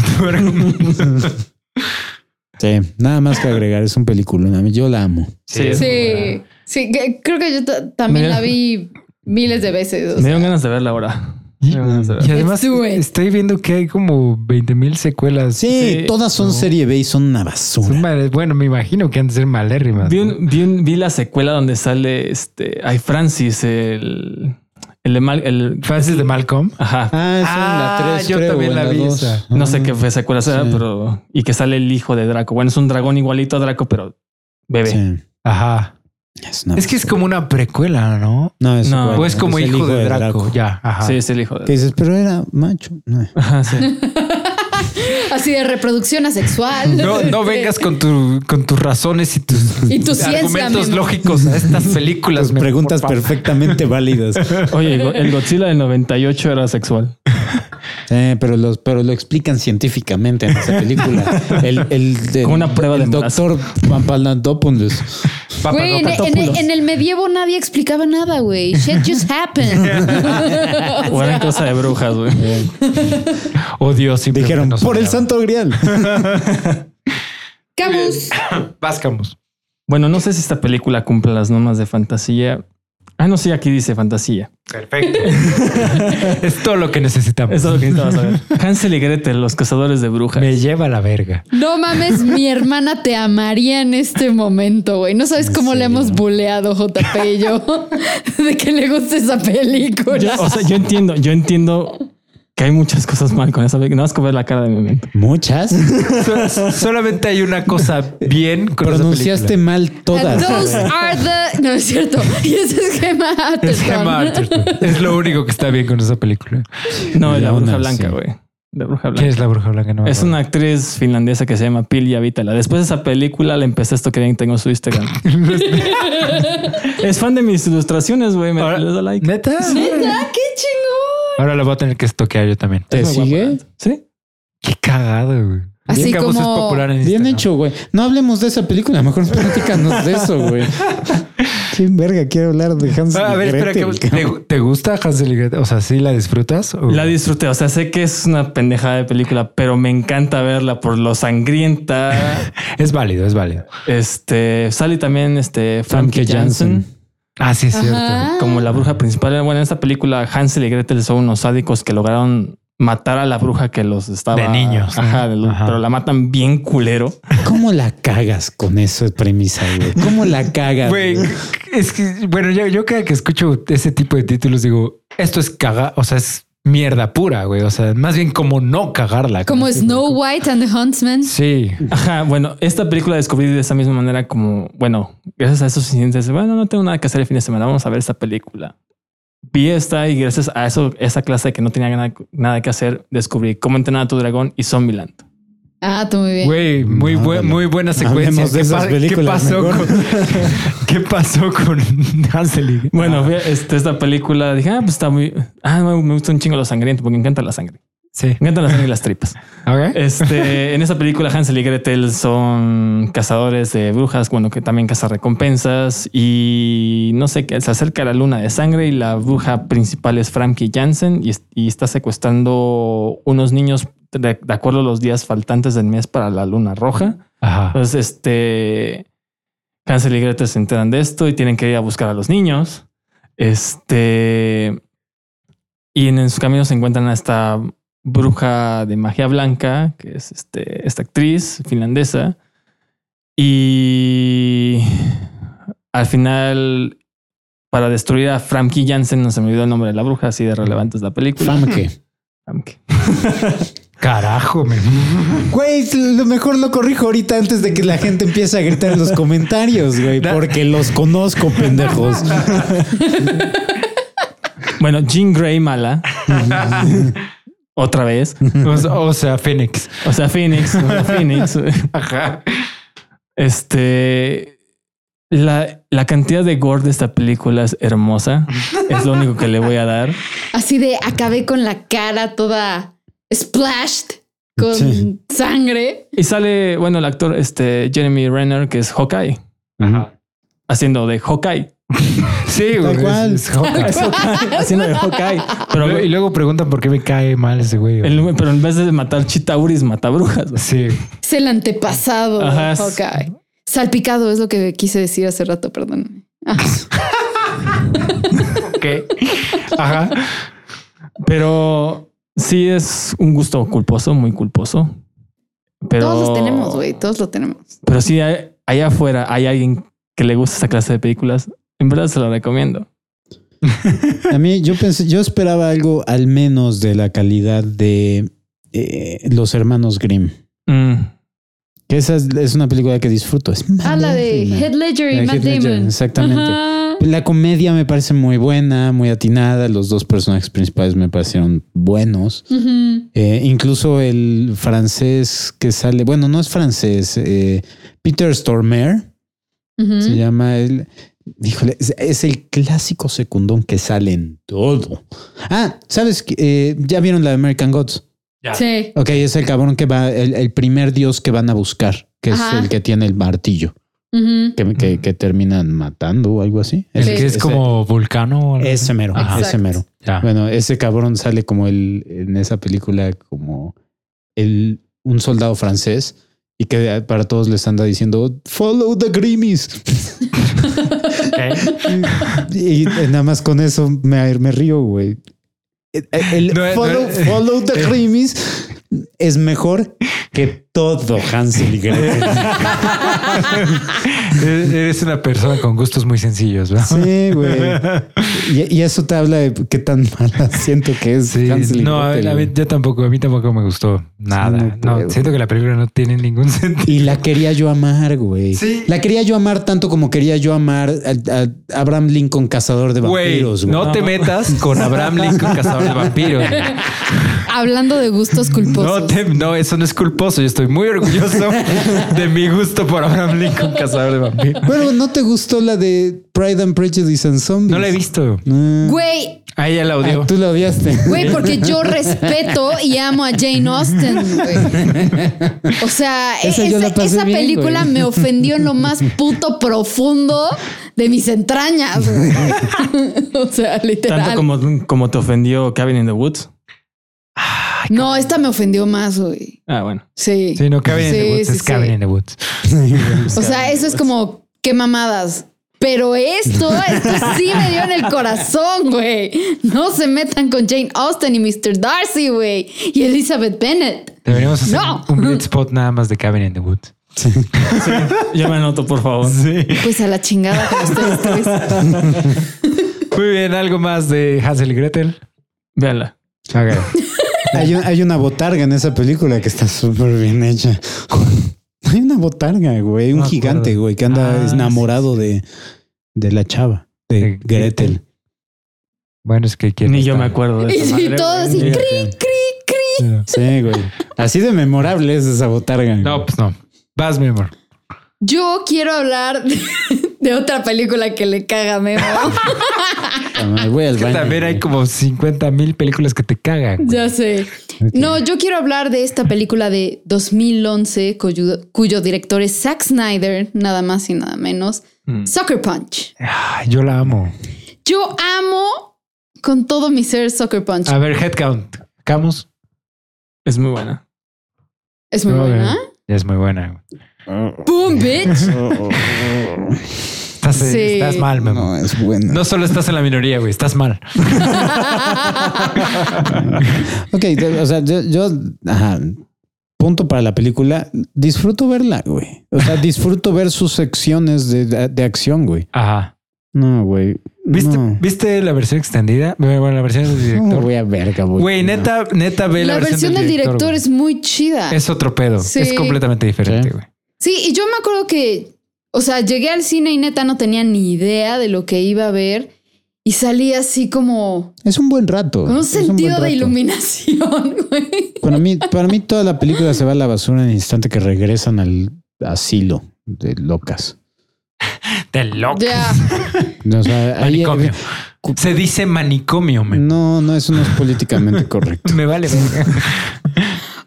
Bueno, o sea, Hospital psiquiátrico. Bien dicho, bien dicho. Ya, perdón. Hospital de Salud Mental. Ok, chingada. bueno. De rehabilitación mental. Ok. Maldita sea. No, y además también tenemos un cast que me gusta mucho que es desde mi amor Oscar Isaac. Perdón, mi Mi, amor. mi amor, Carla Gugino. Mi amor Carla Gugino Gugino. también, ¿no? Este, Abby Cornish, Emily Browning, Gina Malone, Vanessa Hudgens. ah, Sí. Sale John Hamm también, ¿no? En algún momento. Entonces es un buen cast, a mí me gusta. Y trata, ¿no? De una chava que tiene un incidente con su hermana y su padrastro y entonces la meten en un hospital psiquiátrico y como mecanismo de defensa imagina que este hospital psiquiátrico es en verdad un burdel en Sí. donde las chavas empiezan a planear toda una estrategia en donde tienen que conseguir en donde tienen que conseguir diversos objetos para poder salir y entonces cada consecución de uno de estos objetos es toda una fantasía y toda una eh, secuel- secuencia de acción chida. No se ve esta parte del compañerismo, de cómo se van conociendo ellas. Y pues Y el- también... El viejito este que les, les, les dice la misión y luego les da como una frase John Glenn. para John ayudar. Glenn, No mames. exacto. Es un Eso es- güey, me cae re bien. Y todos Es, sus es de, es diálogos. de las mejores no cosas de la película. ¿Cómo se me pudo olvidar ahorita en el cast? Todos sus diálogos son perfectos. Y todo esto, bueno, es con la finalidad, claro, de escapar y de evitar ser lobotomizadas Mm. y abusadas sexualmente por el personal que está dentro del, del hospital psiquiátrico. Está cabrón. A mí, Mm. yo disfruto muchísimo esta peli. Por, o sea, también no, no busquen nada así que les vaya a cambiar la vida. No es, es entretenida, tiene buen CGI, tiene un muy buen soundtrack, ¿no? O sea, lo disfruto mucho. Es, es obviamente mucho más estilo que sustancia, pero la poca sustancia Sí. que tiene Es la, es la metáfora perfecta de la carrera de, de, de Zack De Zack Snyder. Snyder. Es la primera película que él escribió. es que buena es. Y vemos, vemos el caos que es, güey, narrativamente hablando. güey. No, quiere es que- tocar, Carece una estructura clara, güey. carece en algunas cosas de estructura, quiere tocar temas muy profundos y no, to- y, y no los toca tan profundamente, ¿no? Pero Sí. esto que dice JP, o sea, que la poca sustancia que tiene, y tiene diálogos también muy chidos, o Tiene sea, la- cosas muy chingonas. Por decir- Muy chingonas. todo el speech que se echa Abby Cornish al final, o sea, esta El parte de... Sí, de quién manda monstruos a matarnos y al mismo tiempo canta que nunca hemos de morir, ¿no? O sea, quién decide por lo que vivimos y por lo que moriríamos defendiendo. Y esta parte de eres tú, tú tienes todas las armas que necesitas, ahora pelea, Ah, ¿no? Sí. Así en now fight. Sí. Ese final de peli, nada más por el final, güey, me ultramama. Sí, eso está, está muy chingón. Yo el problema grave que tengo con esta película es Es Zack Es Snyder. que eres quería- un hater de Zack Snyder. es- No, güey, soy fan, güey. Probablemente soy de las per- pocas personas que defiende enormemente la de The Guardians of Gahul. Esa no la he visto. Es la única de. Zack que no la he visto. Es la de unos de buitos. Quiero verla. Me encanta esa película y nadie habla de ella. Si fuera... Sí. Es fantasía, ¿no? También. Es No, fantasía. No, no es fantasía, ¿No? es animada. Y tú mismo dijiste que no podíamos hablar de películas animadas, pero este pendejo puso el mal ejemplo y no te hizo caso. Marta también quería hablar de animada. Sí, yo, yo en, en mi pilón, güey, voy a mencionar una película animada. Me No, yo también, güey, ya después de que hablamos del último Pues yo no. Pero bueno, eh, Not sorry. el chiste es que eh, el- lo que siento que es esta película, como les digo, lo he dicho 500 millones de veces, tanto aquí como en el, en el canal de YouTube de, de Memento. eh, esta es una película que siento que Zack Snyder está queriendo ser Christopher Nolan. Es, y, y siento que está queriendo, eh, güey, no me digas que no hay un Inception ahí. eh, O sea, es, es Inception. O sea, en ese entonces todavía no había salido Inception, ¿no? Pero aquí no lo está manejando, o sea, aquí lo está manejando como que es un mecanismo de defensa, güey. Sí, sí, sí, sí, sí. O sea, pero está, eh, eh, no me digas que no está sobrecomplicando todo el hecho de decir, estás en un psiquiátrico. Ahora te estás imaginando que estás en un burdel. Y dentro del burdel, cada vez que, que bailas, estás imaginando que estás en una pinche situación diferente. Peleando Pues contra es la, nazis es zombies. la peleando metáfora, contra- güey. Es como, es como una cosa tan Sí, eso es- simple es y lo- aparentemente sin consecuencia. Puede ser una batalla dentro de ti mismo, güey. Estoy de acuerdo, estoy de acuerdo. Sé perfectamente qué es lo que va. Es como una cebolla. Tiene capa. Sí, pero es una pinche cebolla podrida, güey. No mames. Pero es una cebolla. Ahora, aquí el, Cebolla el- morada. Aquí el problema que, que yo le veo es que es de esas clásicas películas que está queriendo ser, está esforzándose tanto por ser profunda que se le olvida ser una película profunda. Sí, eso falla. Sí, eso, eso yo te No. voy a admitir que le falla, sí. ¿no? Y eso es, y eso es el fallo para mí grave que tiene la película, porque no la siento una película, siento que es, es una antología de aventuras. Y, ¿Y funciona eso como una antología. Si me Yo la aún así si, la si me la disfruto, venden así está de poca madre, pero Además, zombies que- en la Primera Guerra Mundial, güey. Eso nunca lo habíamos visto. En la primera. En la segunda hay un chingo. Memo, es que, es que la, la noticia Bueno, aquí es Overlord. que Sí, por eso. la noticia aquí es que no nos vas a convencer. Ah, no, por supuesto que no. Por supuesto que no. De, Nada de más tenía yo negar que a lanzar nuestro, eso. a nuestro Sí. señor y salvador Zack Snyder. Para los que no estén viendo, Camus se acaba de persinar. Se persina cada que alguien menciona el nombre de Zack Snyder. no, a mí me encanta esta película. Me gusta mucho. Sí, me gusta. De hecho, ahora quiero verla.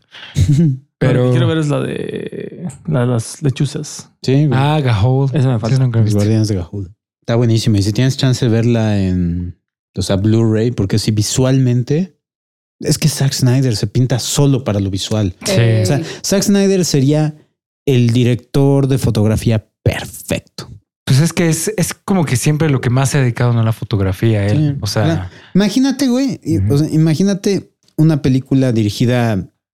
Puta, imagínate una película dirigida de, de Batman, güey. O sea, esta nueva película de Batman de, con Matthew Vaughn, pero que no visualmente mames, fue dirigida por de- Matthew Vaughn y fotografía por Zack fotografía por Snyder. Zack Snyder. Güey, sería una obra Idea de arte. millonaria. Mames, cabrón. Sí, ¿Por pero- qué, ¿Por qué no nos contratan para estas cosas? Pero bueno, voy yo. No es bueno si no tiene nada más que comentar sobre. No, no, vas. Voy yo. Yo quiero eh, comentar. Esta sí es, esta sí se adhiere a los, a las, este, A los estándares a los criterios. estándares criterios de esta, de este podcast. Las aventuras del varón Munchausen. No tengo idea. Nadie de la ha qué visto. hablas. Nadie la ha visto. ¿Tú no la has visto, Memo? Aviéntate tu monólogo. Yo voy al baño, güey, de regreso. Yo no lo he visto. y- No mames. ¿Cómo puede ser que nadie la haya visto? Bueno, es dirigida por Terry Gilliam, eh, que nos dio Brasil y nos dio. Hay otra película famosa de Terry Gilliam. Ah, pues es- este Monty Python, el Santo Grial. Johnny Depp. ¿No ¿Ya ves cómo sí baño, tienes güey? que, que comentar, güey? este, ah, la de 12 monos, este, el imaginario del doctor Parnassus, eh, Brasil, los ladrones del tiempo, etcétera, etcétera, etcétera.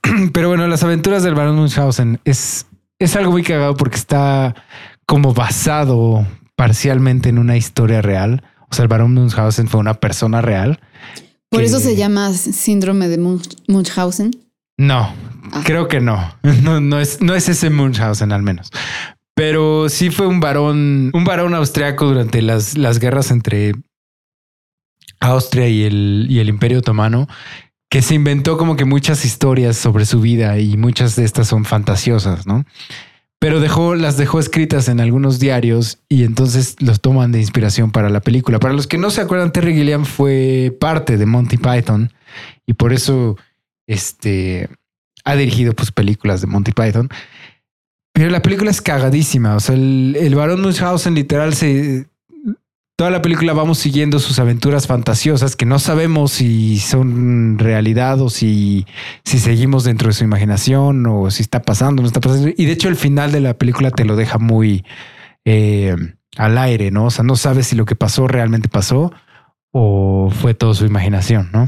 A lo mejor por eso este fue su intento de hacer el Quijote y ves que desde ahí Ándale. tiene una obsesión. Porque, porque hasta físicamente son muy parecidos el Quijote y el varón Munchausen, o sea, Claro. como que tienen el bigotito y toda la cosa, ¿no? Y los dos andan fantaseando por la vida, pero... Y ves que lleva tien- 30 años queriendo hacer Sí. su película de Don Quijote. Y justo cuando ya la tiene se la quitaron, ¿no? Se le quitaron los derechos, hijos de puta. Pero bueno, este es muy cagada. Es una comedia fantasía, pero es cagadísima. Tiene muchas puntadas muy buenas y, y tiene la estética clásica de Terry Gilliam, ¿no? Como que todo muy exagerado, todo muy absurdo. Eh, es muy, muy buena. Y, de- y más gente debería de verla porque es cagadísima la película. Sí, esa yo creo que es perfecta para esta lista. Sí. Nadie la ha visto. Y de hecho, y de hecho, yo las veces que la he visto, porque no la tengo ni en DVD ni la he descargado en nada, las veces que la he visto es porque la he cachado en la tele así de Cabrón. churro. Qué cabrón. Sí, sí. Muy bien. Pues vas, Memo. Yo quiero hablar de Bed Knobs and Broomsticks, que es conocida como Las aventuras de una bruja o algo así en español. Ahora te película- toca tu monólogo a ti, güey, porque no la. Nadie ha visto esto, es increíble. Nadie ha visto esta peli, No. güey. Qué cabrón. Esta va a ser creo que la ronda de los monólogos, porque la que yo voy a decir creo que tampoco nadie la ha visto acá, güey. Eh, esta película es con vino después, justo después de Mary Poppins. Eh, y de hecho sale el, este, el actor que sale como Mr. Banks, sale en esta película. Oh, ok. Es, es el protagonista junto con Angela Lansbury, ¿no? que bueno, para las personas que no la conocen, es ella originalmente dio voz a la señora Potts Sí. en La Bella y la Bestia. Y tenía una Ah. serie, tenía una serie Sí, la donde ella de era Murder She Wrote. Ya, esas, eh, o sea, Angela Lansbury se parecía a mi tata. Un poco. Sí. Fíjate. Bueno, mi tata se parecía a ella. más bien. Yo siempre eh, eh, la, la tengo muy arriba junto con Maggie Smith. O sea, Angela Lansbury hubiera sido excelente McGonagall. También, sin problemas. Sin sí, pedos. sí, sí. Eh, y bueno, el chiste es de, de esta película, ok, nótense lo más hermoso del planeta, güey. Es una película de Disney, de fantasía, de una bruja, en el que el clímax pelean contra los nazis. ¿Qué? Ya, ya, ya me la vendiste, güey. Ya la quiero ver. Toda la película en sí es las aventuras de esta bruja que eh, eh, está justo la Segunda Guerra Mundial. Y llegan, le imponen, bueno, le imponen, sí, es casi casi le imponen eh, cuidar de tres niños que sus papás, o sea, no te lo dicen, pero queda como implícito de que perdieron a sus papás en la guerra. Ya. No. Entonces están buscando casa y pues este la se los, los colocan con ella, ¿no? Porque pues en la Segunda Guerra Mundial, JP sabrá que eh, muchas personas eh, que, o sea, las señoras que, que o, o familias de edad avanzada que no están yendo a pelear en la guerra, les impon, o sea, les, eh, ellos, sus casas servían de albergues Sí, sí, sí. Ujú. para, para huérfanos y así. ¿no? Entonces eso es justamente lo que sucede. Habiendo dicho eso, esta es una película de Disney. No, recuerdo. Eh, de ahí los niños se enteran que Angela Lansbury es eh, una bruja. O está más bien aprendiendo a ser una bruja por correspondencia. Está tomando un curso. Un curso. Ajá. Eh, y el que le está mandando estos cursos, estas, estos encantamientos, es el que sale el señor Banks en la de Mary Poppins. Ya. Pero de repente llega y ya dice, ya va a terminar el curso y voy a recibir al finalmente el encantamiento, el hechizo que me va a ayudar a acabar con esta guerra. Ya. Y en eso recibe una carta que dice, desafortunadamente por falta de fondos y por eh, cuestiones de la guerra, eh, el curso se suspende, ¿no? Entonces se queda sin esa última eh, Sin lección. el último hechizo. Entonces dice, ok, niños, vamos a tener que ir a Londres a buscar a este cabrón. Pero ¿qué es lo que hacen? En- eh, le mete un encantamiento a una cama. Por eso se llama bed knobs, Ujú. ¿no? And broomsticks. Ajá. Y bed knob es, eh, el- viene siendo una perilla. La que- bolita La que bolita está en que el- está en los, una de las esquinas de las, de las, de las camas. camas. Tal sí, cual, sí, ¿no? sí. Y es una cama estas de estructura metálica y la, la perilla es metálica que, y la puedes eh, desenroscar. Y esa, es, y esa es la forma en la que viajan, ¿no? O sea, tienen que girar la perilla, Oh. decir a dónde van y tocarla tres veces. ¿no? Y la Sí. cama los transporta. No es una alfombra mágica, es una cama es una mágica. cama. Y es hermosa. Y el chiste es que llegan con este cabrón y dicen, necesito que nos hagas el pinche, de- la, la lección. Y dicen, no la tengo. ¿no? Y, y resulta que el cabrón es, es, un, es un pendejo, que él no sabe hacer magia y pensaba que, se- que estaba timando a las personas. ¿no? Oh. Pero resulta que para esta señora sí funcionan los encantamientos, los hechizos. Y entonces de ahí la película en automático se transforma en ahora tenemos que encontrar el último hechizo. Y ya eh, de- eh, finalmente le consiguen el hechizo y el hechizo es para, se llama, este, ay, no me acuerdo cómo se llama, pero es algo locomotion. No nos puedes dejar así, güey. Eh, substitutionary locomotion. Así se llama. Que es básicamente si dices Tragona Macoitis, eh, Tragon ¿Qué digo que qué? Así es. Así Yo es entendí el algo de coitus. Yo también. Yo también. Y de hecho así es, creo. Pero bueno, el chiste es que Involucra una cama. eh, esto le da vida a los objetos. Ajá. ¿no? Entonces los zapatos empiezan a caminar solos, los pantalones vacíos empiezan igual a andar. Ajá. Y en ese instante, cuando descubren que sí pueden hacer esto, los alemanes invaden Inglaterra. Porque está muy apegada a la historia. Ajá. Sí, y entonces el, ex- el, el clímax se, se centra en ella dándole vida a puras armaduras que están en un museo de historia. No. Güey, como Pierre Totum Locomotor en Howard. Ah, tal cual. Sí, sí, sí. Sí, güey, a lo mejor por eso pensaba yo que era tan buena. Ah, eso es como Max. guiño. Ah, ajá. Entonces le da toda vida a todas esas armaduras y el clímax entero es armaduras medievales, vacías, obviamente, peleando contra nazis. No, mam. Ya quiero Nice. ver la película. Sí, güey. Basada en Güey, hechos es- reales. es- me la ultra vendiste, güey. Basada en hechos Ah. reales, así como Y hay una parte- en gloria. Y hay una parte tipo este Mary Poppins que interactúan con caricaturas, Ahora, que está súper, súper chingón. como Era lo de los parte pingüinos. Ajá, está Ya. igual. Está súper chingón. Qué Amo esta güey. película. Me gusta, me gusta. Hay que hacer un maratón, güey. En el que, De todas estas. en el que veamos esta sí la tengo, Dragonheart y esta y maratón de fantasía. Bien. Desde que los escucho, han dicho que quieren hacer un maratón de todas las de todos los podcasts de todas las películas que han hecho. No sé si lo hay- Maldita sea, no nos no lo sé si lo hayan hecho, la restriegues. No nos hagas quedar en ridículo. ¿Quién dice, quién dice que no lo hemos hecho? Solamente que no te hemos invitado. Está bien. That's fair. ok. Mm. Váscamos. Bueno, yo voy a ver una película de animación mezclada con live action. Iba a mencionar quién engañó a Roger Rabbit, pero Mundo Cool siento que es más Underworld. Bueno, más poco, Underground. este, ajá, más Underground, muy- es poco conocida. Mundo Mm. cool. Mundo Cool es- y ¿No la sale Brad? Pitt. Brad Pitt. Y sale Brad Pitt, muy joven. Y Kim Basinger. Damn. A ver, déjenme buscar eso, güey. Sí lo había oído, pero no ubico. Esta película la vi porque creo que mi maestro era pésimo enseñando. Nos la pusieron en secundaria y los que han visto esa película saben que esa película no la deben de ver menores de 15 años. Sí, no. No es, no es película apta. Y sobre todo en secundaria, que todo el mundo es horny con todo. No, y ya vi, estoy viendo las imágenes y tenemos al equivalente de Jessica Rabbit, pero Sí. más encuerada, güey. Sí, se llama, Y se rubia, se llama Hollywood. Se- se- Ok.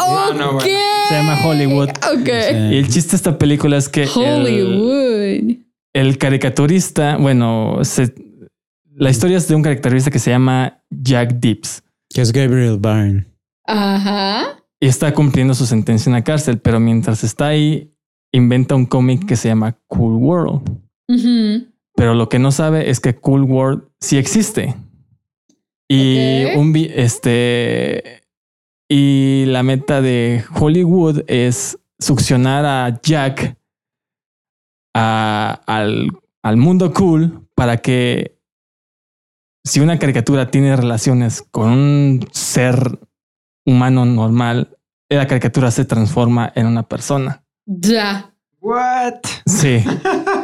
Ok, ok. es, como, es como vida de transmisión sexual en lugar de fantasma de transmisión sexual. Sí. Pero con Vida de tinta. Y transmisión hay una sexual. escena tal cual Sí, de eh, del humano cogiéndose ah, sí. a, A Hollywood. Singer de caricatura. Sí, ¿qué pedo con tu maestro, Camus? A lo mejor pensó que estaba poniendo Roger Rabbit. Sí, seguro.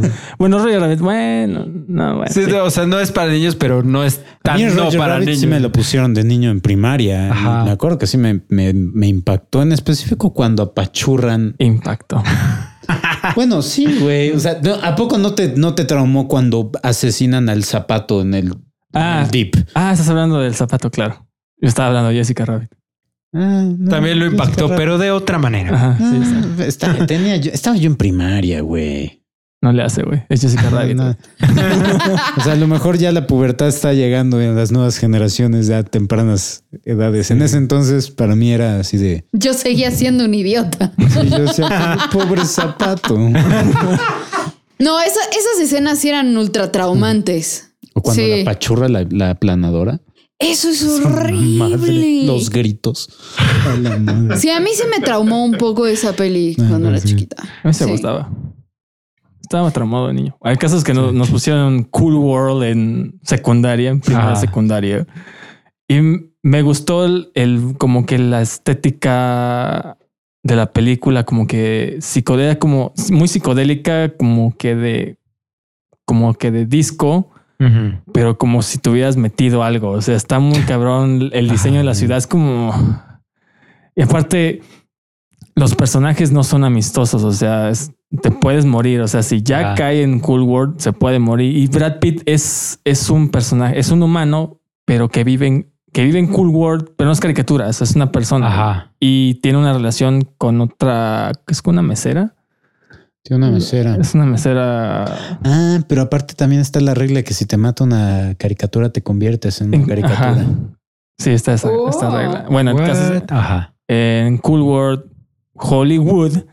Este Es que no puedo con ese nombre, güey. está muy chido. Es como Octopussy. James Bond. Pussy Galore. Pussy Galore. A, a lot of vagina. bueno, ya, ya hablamos que Hollywood y Jack cogen. Entonces. Hollywood se vuelve real y van a Las Vegas. Terminan en Las Vegas, lo- logran salir de Cool World y van a Las Vegas. Pero este Hollywood no puede contener este su forma humana y se empieza a transformar como que en un payaso. Ok. como tipo Krusty, pero más, Creepy. más creepy. Este. Y no me acuerdo qué, qué sucede que a Brad Pitt trata de defender a alguien y lo mata la cari- una caricatura Ajá. y muere en los brazos de, de su novia de caricatura. Y en ese momento se transforma en un Brad Pitt como dibujado como de los Mickeys de los 40, 50. No mames. Qué cagado. No es una buena película esta. Qué, qué rara película. Es muy rara y la verdad, eh, bueno, la he visto como tres veces, pero sí, no es muy buena, pero... Pero véanla nada más por, por este. Yo le recomendaría verla por la estética, Eso, ajá. por la estética que tiene. Sí. La historia es... eh. Es como de, en lugar de, de tomarse un ácido, vean esta Esa, película. esa película, es- eh, ajá, marihuano ha de ser. Otro pedo. Sí, está, está Sí, muy cabrón el diseño de Cool World. Deberíamos de preparar una pizza. o brownies. y Brownies. Ver esa película. Y echarnos un maratón. y ver películas de Terry Gilliam. y vemos Roger Rabbit y Cool World. Llevaron Es que la ventaja de Ro- Roger Rabbit es que salen Bugs Bunny, por primera vez Bugs Bunny y Mickey Mouse juntos. Eh, y el Pato Lucas y Donald Duck. Sí, haciendo lo que... Sí. Crossover, el crossover más épico de la historia. Sí. Obvio. Sí, quítate Avengers. Se quita de Infinity War. Ok, muy bien, Camus. Eh, Marta. Yo, yo quiero hablar de, de una de las películas de fantasía que más me agarró de sorpresa porque neta no esperaba nada de ella y fue así como de wow, esto está muy bien hecho y muy interesante. Se llama Ruby Sparks. Y Ruby Sparks. Ajá. sí, y salió en 2012 y digamos que también es como una comedia romántica, fantasía, drama. Y está dirigida por Jonathan Dayton y Val- Valerie Faris, que hicieron Little Miss Sunshine. Mm. Y los actores principales son Paul Dano y Zoe Kazan. Salen también Annette Bening, Antonio Banderas. Este. Y bueno, e- es una de estas películas que literal. Es la que él escribe y. Sí, sí, sí, sí, Ya. sí. A eso voy. Sí. Es que no me Este- acordaba exactamente cuál era, por eso pregunto. O sea, la caché en la tele porque mi hermana la estaba viendo y me dijo así como de, güey, siéntate a ver esta película porque está muy chida. Y yo, ¿qué? Entonces ya me explicó lo que había pasado los primeros 15 minutos y seguimos viéndola. Y empieza con una idea como que puede parecer como muy light y dices, ay, pues voy a ver una película bien relax. Y se empieza a poner oscura, oscura, oscura, oscura. y tú dices, ¿qué chingados está pasando? Y bueno, el chiste es que aquí el personaje de Paul Dano, que se llama Calvin, es un novelista, es un escritor joven, ¿no? Y que está tratando de, pues, de seguir el éxito, de recrear el éxito que tuvo con su primera novela. Entonces tiene como todo este bloqueo de escritor, tiene problemas en sus relaciones, este, y siente que todas las mujeres que se interesan en él como que lo buscan por la fama nada más, etcétera, ta, ta, ta. Y pues va a sus sesiones de psicoterapia y su psicoterapeuta le dice que, que escriba, ¿no? Acerca de una mujer a la que le podría interesar él y le podría interesar su mascota porque tiene un perro, ¿no? Entonces, él sueña con esta mujer, tiene un sueño en el que ella va y le gusta el perrito y no sé qué, ta, ta, ta. Se levanta y decide escribir sobre ella. Y le empieza a describir y describir y describir y describir y empiezan a pasar cosas raras. Por ejemplo, llega, no me acuerdo si es el hermano o el amigo de este cuate y de repente empieza a encontrar ropa de mujer tirada en la casa, ¿no? Y es como de, pero aquí no hay ninguna mujer, ¿qué pedo? Bla, bla, bla. Hasta que un día este cuate se despierta y encuentra a Ruby en la cocina, que es la mujer a la que describió literal. O sea, su personaje lo encuentra encarnado en su cocina. Y primero él cree que se volvió loco, ¿no? Pero luego se da cuenta de que él no es el único que, Que la que, puede ver. que la puede ver. Y se da cuenta de que si él escribe, no si él escribe este.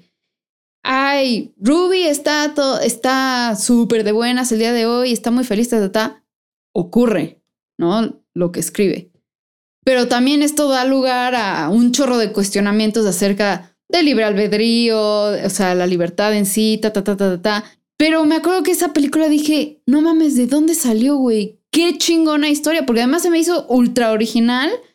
Las actuaciones excelentes, porque pues tanto Zoe Kazan como Paul Dano son muy buenos actores. Put, ¿De qué año es? Es 2002, de 2012, ¿no? Dijiste. 2012. Ya. Sí, sí, sí, sí, sí. Entonces, la neta, vale, vale la pena un chingo. A mí me encantó esta peli. Paul Dano es una, para mí, gusto garantía. Yo no he visto una cosa mala de él. No, O sea, yo lo conocí. Y no en- has visto fanboys, güey. No he visto fanboys. Mames. Sí, caray. Swiss Eh, Army Man. Swiss Army Man es una joya. Eh, una la de Little Miss Sunshine es.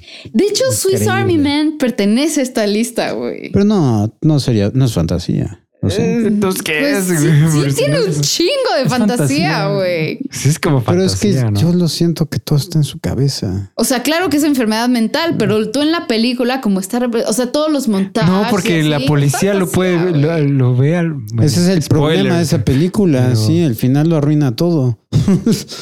Sale Ramona Flowers, por eso la vi. of course you did. Poquito, pero sale. No, yo lo vi por Radcliffe. Maldito. Maldito Obviamente, sea la película me encontré la sorpresa que me gustó un chingo. Sí, no, pero de, de Paul Dano, y no mames, esta la, la película esta que hizo de Paul Thomas Anderson, de There Will Be There will be Blood. No Sí, mames. Sí, ahí, ahí Sale dices, también ¿qué pedo? en 12 Years a Slave. Ah, sí, es ¿No? cierto. Ujú. Sí, sí, sí, sí, sí. Esa película la tengo borrada, me causó tanto conflicto. Ya sé. Sufrí. Sí, esa película es como el pianista, güey. Sí. No la vuelves a pinche ver en tu vida. No, no, sí. O sea, algo más de. No, solo, solamente que igual le hablé demasiado, puede que haya spoileado. Un poquito. cosas. No, pero el- Este, estaba bien. No, está bien. A mí me la vendiste. O o sea, a mí me encanta esa peli. O sea, véanla, neta, véanla. muy bien. Muy bien. Bueno, yo ahorita quiero mencionar a Reign of Fire, el reino del fuego. Qué película. Qué peliculón. Güey. Y, esa- y esta neta creo que sí está olvidada. güey. Sí. Y ha envejecido bien. Y ha envejecido muy bien. Los efectos están muy bien hechos. Yo Sí. veo, hace poco vi escenas, ya ves que movie clips, trailers, algo así, Ajá. Movie clips esa madre. en YouTube. Ajá. Este, vi escenas de la película y los dragones todavía se ven muy. Sí. Yo me acuerdo que esa peli, la primera vez que lo vi, me tardé en reconocer a Matthew McConaughey. El cabrón Sí, es que está muy, muy diferente. sí. Ul- Ultra mamadísimo. pelón, o sea, Para, sí. para los que nunca han visto esta película, básicamente en un Londres de la época actual, por estar que están construyendo un metro, Un metro, una están tubería o algo así, eh, resulta que despiertan dragones, ¿no? A un dragón. No. ¿a uno? Según Ah, es como el, Ajá, es como la el- madre el o alfa, esta, el ajá, alfa, esta, ajá. Y no, según yo despiertan más, ¿no? pues, Ah, bueno, quién sabe. O sea, que Según yo, des- a ese al mero principio. Ajá. Yo creo que ese ya despierta Empieza- a todos a lo largo en el por toda la zona. Según yo despiertan como que, según yo recuerdo que es como la reina, Ajá. pero despiertan a la reina y ya después la reina es la que No, Empieza a poner el- huevos, Es el ¿sí? rey. Sí, porque es macho, Todas, el- son, todas son hembras y el macho es el que anda volando por todos lados. Mm. Sí, que es preñándolas. gigantesco, ¿no? Mm. Bueno, el chiste es que despiertan a dragones de, de la Edad Media y los dragones, ahora sí como un tipo de apocalipsis zombie, pero este es un apocalipsis de dragones. No Más tiene chingón. madre. Mucho Y entonces la película se vuelve una película post-apocalíptica, pero en lugar de zombies tenemos dragones y no tiene madre. Y se lleva como en Inglaterra, entonces están viviendo en castillos. Exactamente. Sí. La forma de, de sobrevivir al apocalipsis es en castillos.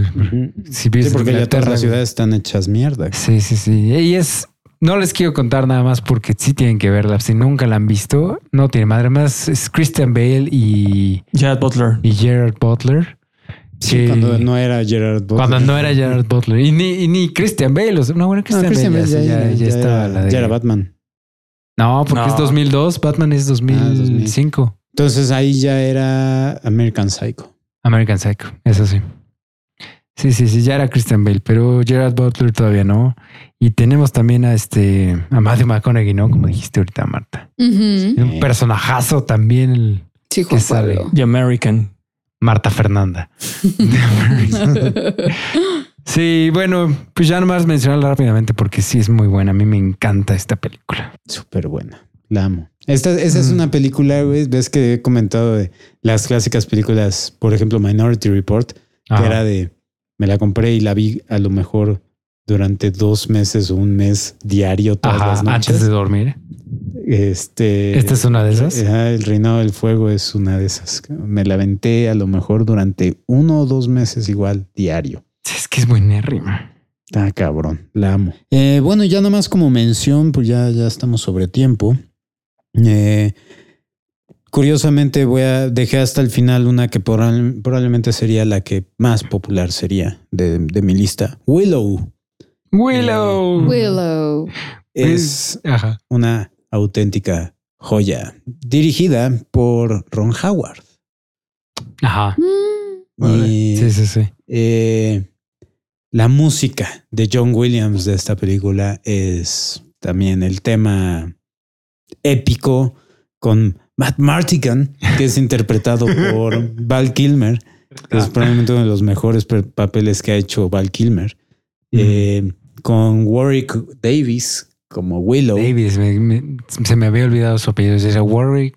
Warwick Davis. Ajá. Sí, y esta, esto es probablemente lo más cercano que recibimos al Señor de los Anillos. O al Hobbit, o más al bien. Hobbit, Ajá, al Hobbit. eh, en cuanto a mundos de fantasía e introducción, porque sí te manejan que están los humanos, hay hadas, hay enanos, eh, hay trolls, hay de todo.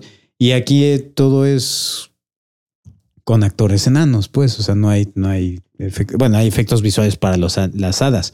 Que de hecho una de estas hadas es Kevin Pollack. Ah, sí. Sí, güey, hazme el favor, cabrón. Es, es producida por George Lucas, ¿no? Algo Es así. producida por George. Lucas. Exactamente. Años que no es Y los efectos visuales son de Industrial Light and Magic, lo cual se nota. Y la música es de Joe Williams. Sí, de, hecho, John aquí Williams. estoy viendo que se llevó un premio Oscar a los mejores efectos visuales. Está, está, es tremenda. ¿De qué año es esta película? Puta 87 Ah, 87, por ahí. Ajá. Yo no sabía que John Williams era el compositor de esta. Ya. Sí, Tiene no, años que no la veo. Hermosa. Sí, yo también. hermosa. Yo Pero sí la recuerdo La, como-. La música la tengo en el coche, o sea, es pff, increíble. Creo que la escena que más recuerdo es cuando se empiezan a transformar en cerdos o algo así. Sí, en el- Esa es la escena que más recuerdo. es estresante. Sí, sí, porque era muy intensa. Es lo que, por eso es lo que más recuerdo de eso. Mm, Yo sí tiene muchos años que no la veo, no me acuerdo de nada. mames. Nomás me acuerdo de Warwick Davis. Sí, veanla. y de Val Sí, vale la pena. Ok. Muy bien, Memo. Camus, Entonces, tu última película. Yo voy a hacer mención a una película de Tim Burton que siento que yo, bueno, siento yo que es una de las que casi nadie ha visto, pero es muy buena, es Big Fish. Antes de que Tim Burton empezara a cagarla como la cagaba. Monumentalmente. Monumentalmente. Este, Big Fish es- siento que es de las últimas buenas, Ajá. Que no es como cogótica.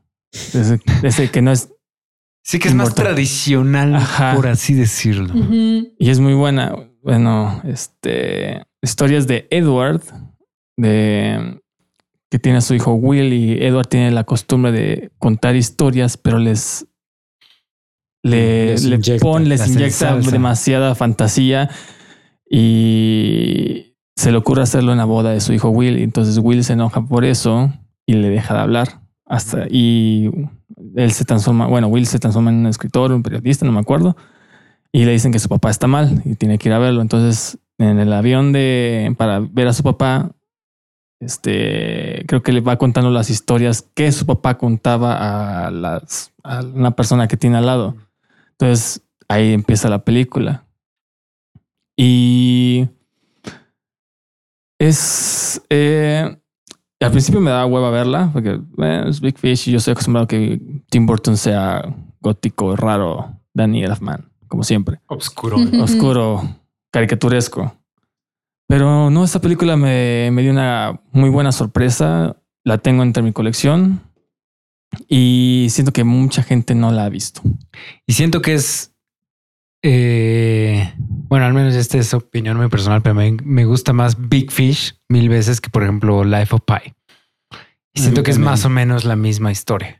Eh, es exactamente lo sí, el sí, mismo sí. concepto. Ándale. Ajá. Vamos a adornar la realidad. Exacto. Pero me gusta mucho más Big Fish. O sea, cómo lo hace Big Fish, al menos. Sí. Eh, que los dos mensajes son, pues, son interesantes, ¿no? Porque la forma en la que, o sea, en, en- en Life of Pi te dicen, pues, ¿cómo, ¿cómo manejarías tú la realidad, ¿no? Si no, si no la adornas, ¿no? O sea, viéndolo fríamente esta experiencia, dices, puedo vivir conmigo mismo contándolo de esta forma, Ujú. ¿no? O sea, porque es, es- esto es, es un mecanismo de defensa. Y de la otra forma, en Big Fish es hermoso el hecho de que, ¿cómo hubieras preferido? O sea. ¿qué es más divertido? ¿Qué es? O sea, ve, la- ve las Ay, eso historias. es hermoso, sí. Y ese diálogo Sí. es hermoso, ¿no? O sea, ve lo que te dio tu papá, ¿no? O sea, te dio, te dio Magia. Te, te dio magia. en Sí, tu es historia, exacto. ¿no? O sea, sabes que no es cierto, güey, pero, pero esa magia lo hace especial. Sí, claro. ¿no? Es, ah, es algo increíble. Sobre todo Es- la- la yo escena lloro final. como puerco con esa película. La- por la escena final también. Puta, Sí, la escena final no. me destruye. No hay que destruye. nada, pero. Pero sí, escena final es muy, muy buena. véanla si nunca la han visto. Sí, la neta lo ultra vale. Sí. Sí. Y entonces, vas, mi amor. Yo, Marta Fernanda. ya que Camus se pasó por el arco del triunfo, la regla de, de las películas animadas también me va a valer madres a mí. Entonces, Not sorry. y estoy completamente de acuerdo. Sí. No, mi recomendación de última película se llama Song of the Sea. La canción del mar. Ah. Es una película animada, o sea que lo mismo, yo no tenía idea de, de qué trataban ni de, o sea, nada, solo sabía que tenía que ver como con Celtic lore, ¿no? Y es una belleza, o sea, la animación es hermosa, la música es preciosa. Tenemos también a Brendan Gleeson prestando su voz para esta película. Porque ca- cabe mencionar que es completa producción irlandesa, ¿no? Sí, sí, totalmente. Y trata de un dude que vive en una isla con un lighthouse, un, Fa- fa- un faro. faro, ajá. Y vive con su hijo Ben y su esposa que está embarazada y un perrito que se llama Q. Y la mujer que está embarazada desaparece tarde una noche y es o sea, y se presume que murió, ¿no? Pero deja atrás a una bebita que se llama Saoirse. Y la película también nos presenta así como seis años después de esto, que por decir la niña no habla, no, el niño es súper enojón, etcétera, ta, ta, ta, ta, ta. Y todo va relacionado a la mística o a las historias de los Selkies. Para, que no, para quien no sepa qué es un Selkie, eran unas... Ah, no eran como sirenas. O sea, son personas que son mitad humano, mitad foca, pero se vuelven Pero, no- focas. pero nunca son, o sea, como combinados. Siempre son, o son Ajá. humanos o son focas. Exacto. Y la manera en la que pasan de ser humanos a ser focas es poniéndose una piel de foca, que es una piel de Selkie, que es como su posesión más preciada porque sin ella no pueden volver al mar, ¿no? Entonces ahí vamos viendo cómo Saoirse, la bebé, se va enredando en esta historia o en es, ajá, de los Selkies. Hermosa película. Véanla, por favor. Sí, por y esa sí, no mucha gente la vio. Entonces, Ya creo me lo he que, visto. creo que hasta estuvo, sí estuvo nominada a Estuvo nominada a mejor película. mejor película animada. Sí, muy bien, mi amor. Muy buena película. Sí. Y ya para terminar, quiero yo recomendar, porque esta no sé, no sé si la hayan visto, pero se llama, al menos en español le pusieron Guardianes de la Noche. Y sí es más o menos el título en inglés es Night Watch, pero la película es rusa. Los Guardianes de la Noche. Y está bien interesante el concepto, porque la película maneja que de todo, durante toda la, toda la vida ha habido fuerzas del bien y fuerzas del mal. Obviamente, cada una poblada por diferentes tipos de monstruos que a, los que le llaman los otros. Y en un punto en la Edad Media, los ejércitos del bien y los ejércitos del mal se encontraron y pelearon durante muchos años y nunca lograron, este, ninguno logró ganarle al otro. Entonces hicieron una tregua donde ningún, ningún este, bando podía, este, como influenciar a los humanos de ninguna manera. Y para vigilar que la tregua se mantuviera, este, bueno, siempre, se, se hicieron dos guardias, la guardia de la noche, que eran los de las fuerzas del bien cuidando que los malos no hicieran nada, y la guardia del día, que eran los malos cuidando que los buenos no hicieran nada, ¿no? Entonces, de eso trata la película y nos, nos presenta un personaje principal que se ve inmiscuido en todo esto y resulta que él termina siendo uno de los otros y termina formando parte de una profecía ancestral entre estos dos bandos, ¿no? Está muy, muy, muy buena esta película. No les quiero decir nada porque no las quiero spoilar, pero está bien cabrón. Lo que más me llamó la, la atención de esta película es que hubo una atención a detalle hasta para los subtítulos. O sea, si tú la ves con subtítulos en español, los subtítulos tienen efectos especiales cuando pasa algo durante la película. Ay, qué chingón. Entonces, súper chido. Se sí. ponen de otro color, se cambian de lugar en la pantalla, este tiemblan. No, o sea, es, es una mamada el diseño para hasta para los subtítulos. Ya no les digo los, los efectos visuales que también están muy cabrones. ¿De qué año es esta película? Es 2004 Órale. y, y el director es, es Timur Bekmambetov que di- dirige, pero Salud. sí suena raro, pero dirigió Wanted. Beethoven. Dirigió Wanted. Mm. Bueno, eso no es así que diga. No, pero a ustedes les gusta, ¿no? O sea, A mí sí me gusta eso- Wanted. Ah, entonces, y Para mí es ¿Y? un guilty pleasure. Abraham Lincoln, cazador de vampiros. ¿Neta? Sí, Dios mío. dirigió ambas. Pero neta, esta película está muy cabrón. Y tiene su secuela que es Guardianes del Día. Pero Ok. muy buenas las. Rusas. rusas. Así es.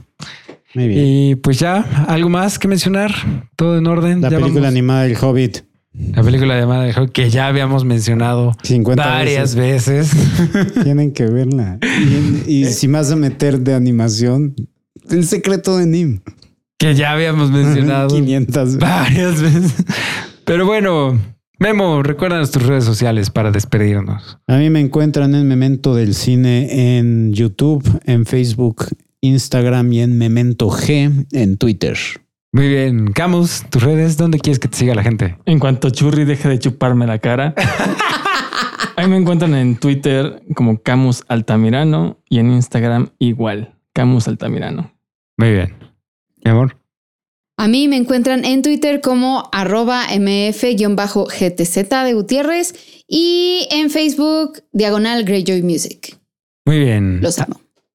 A mí a JP igual me encuentran en Twitter como arroyo, arroba Johnny Colors, en Instagram como arroba Johnny Colors, eh, arroba Greyjoy Music para toda la música del programa. Y igual recuerden que el programa está producido por mi clan Studio.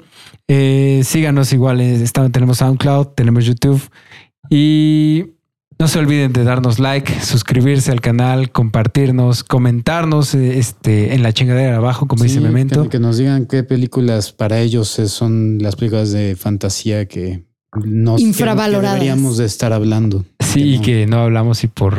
Pero bueno, quiéranos, a pesar de que no hablemos de las que ustedes quieran. Vean las que no hayan visto, de las que recomendamos acá, aunque haya Memo dicho que son malas. Y nos entonces nos estaremos viendo. Así, güey. No, no me vengan con mamadas. Nos vemos. Así Nos vemos en de... el siguiente programa. Yo soy JP, no se olviden de ser increíbles. Y no te mueras. Yo solamente espero que este cabrón no se tire un pedo en este momento.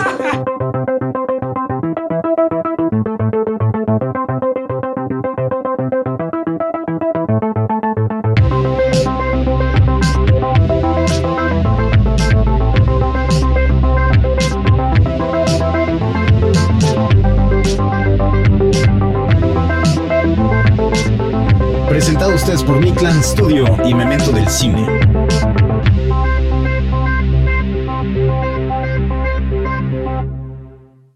No, Eso hubiera estado genial.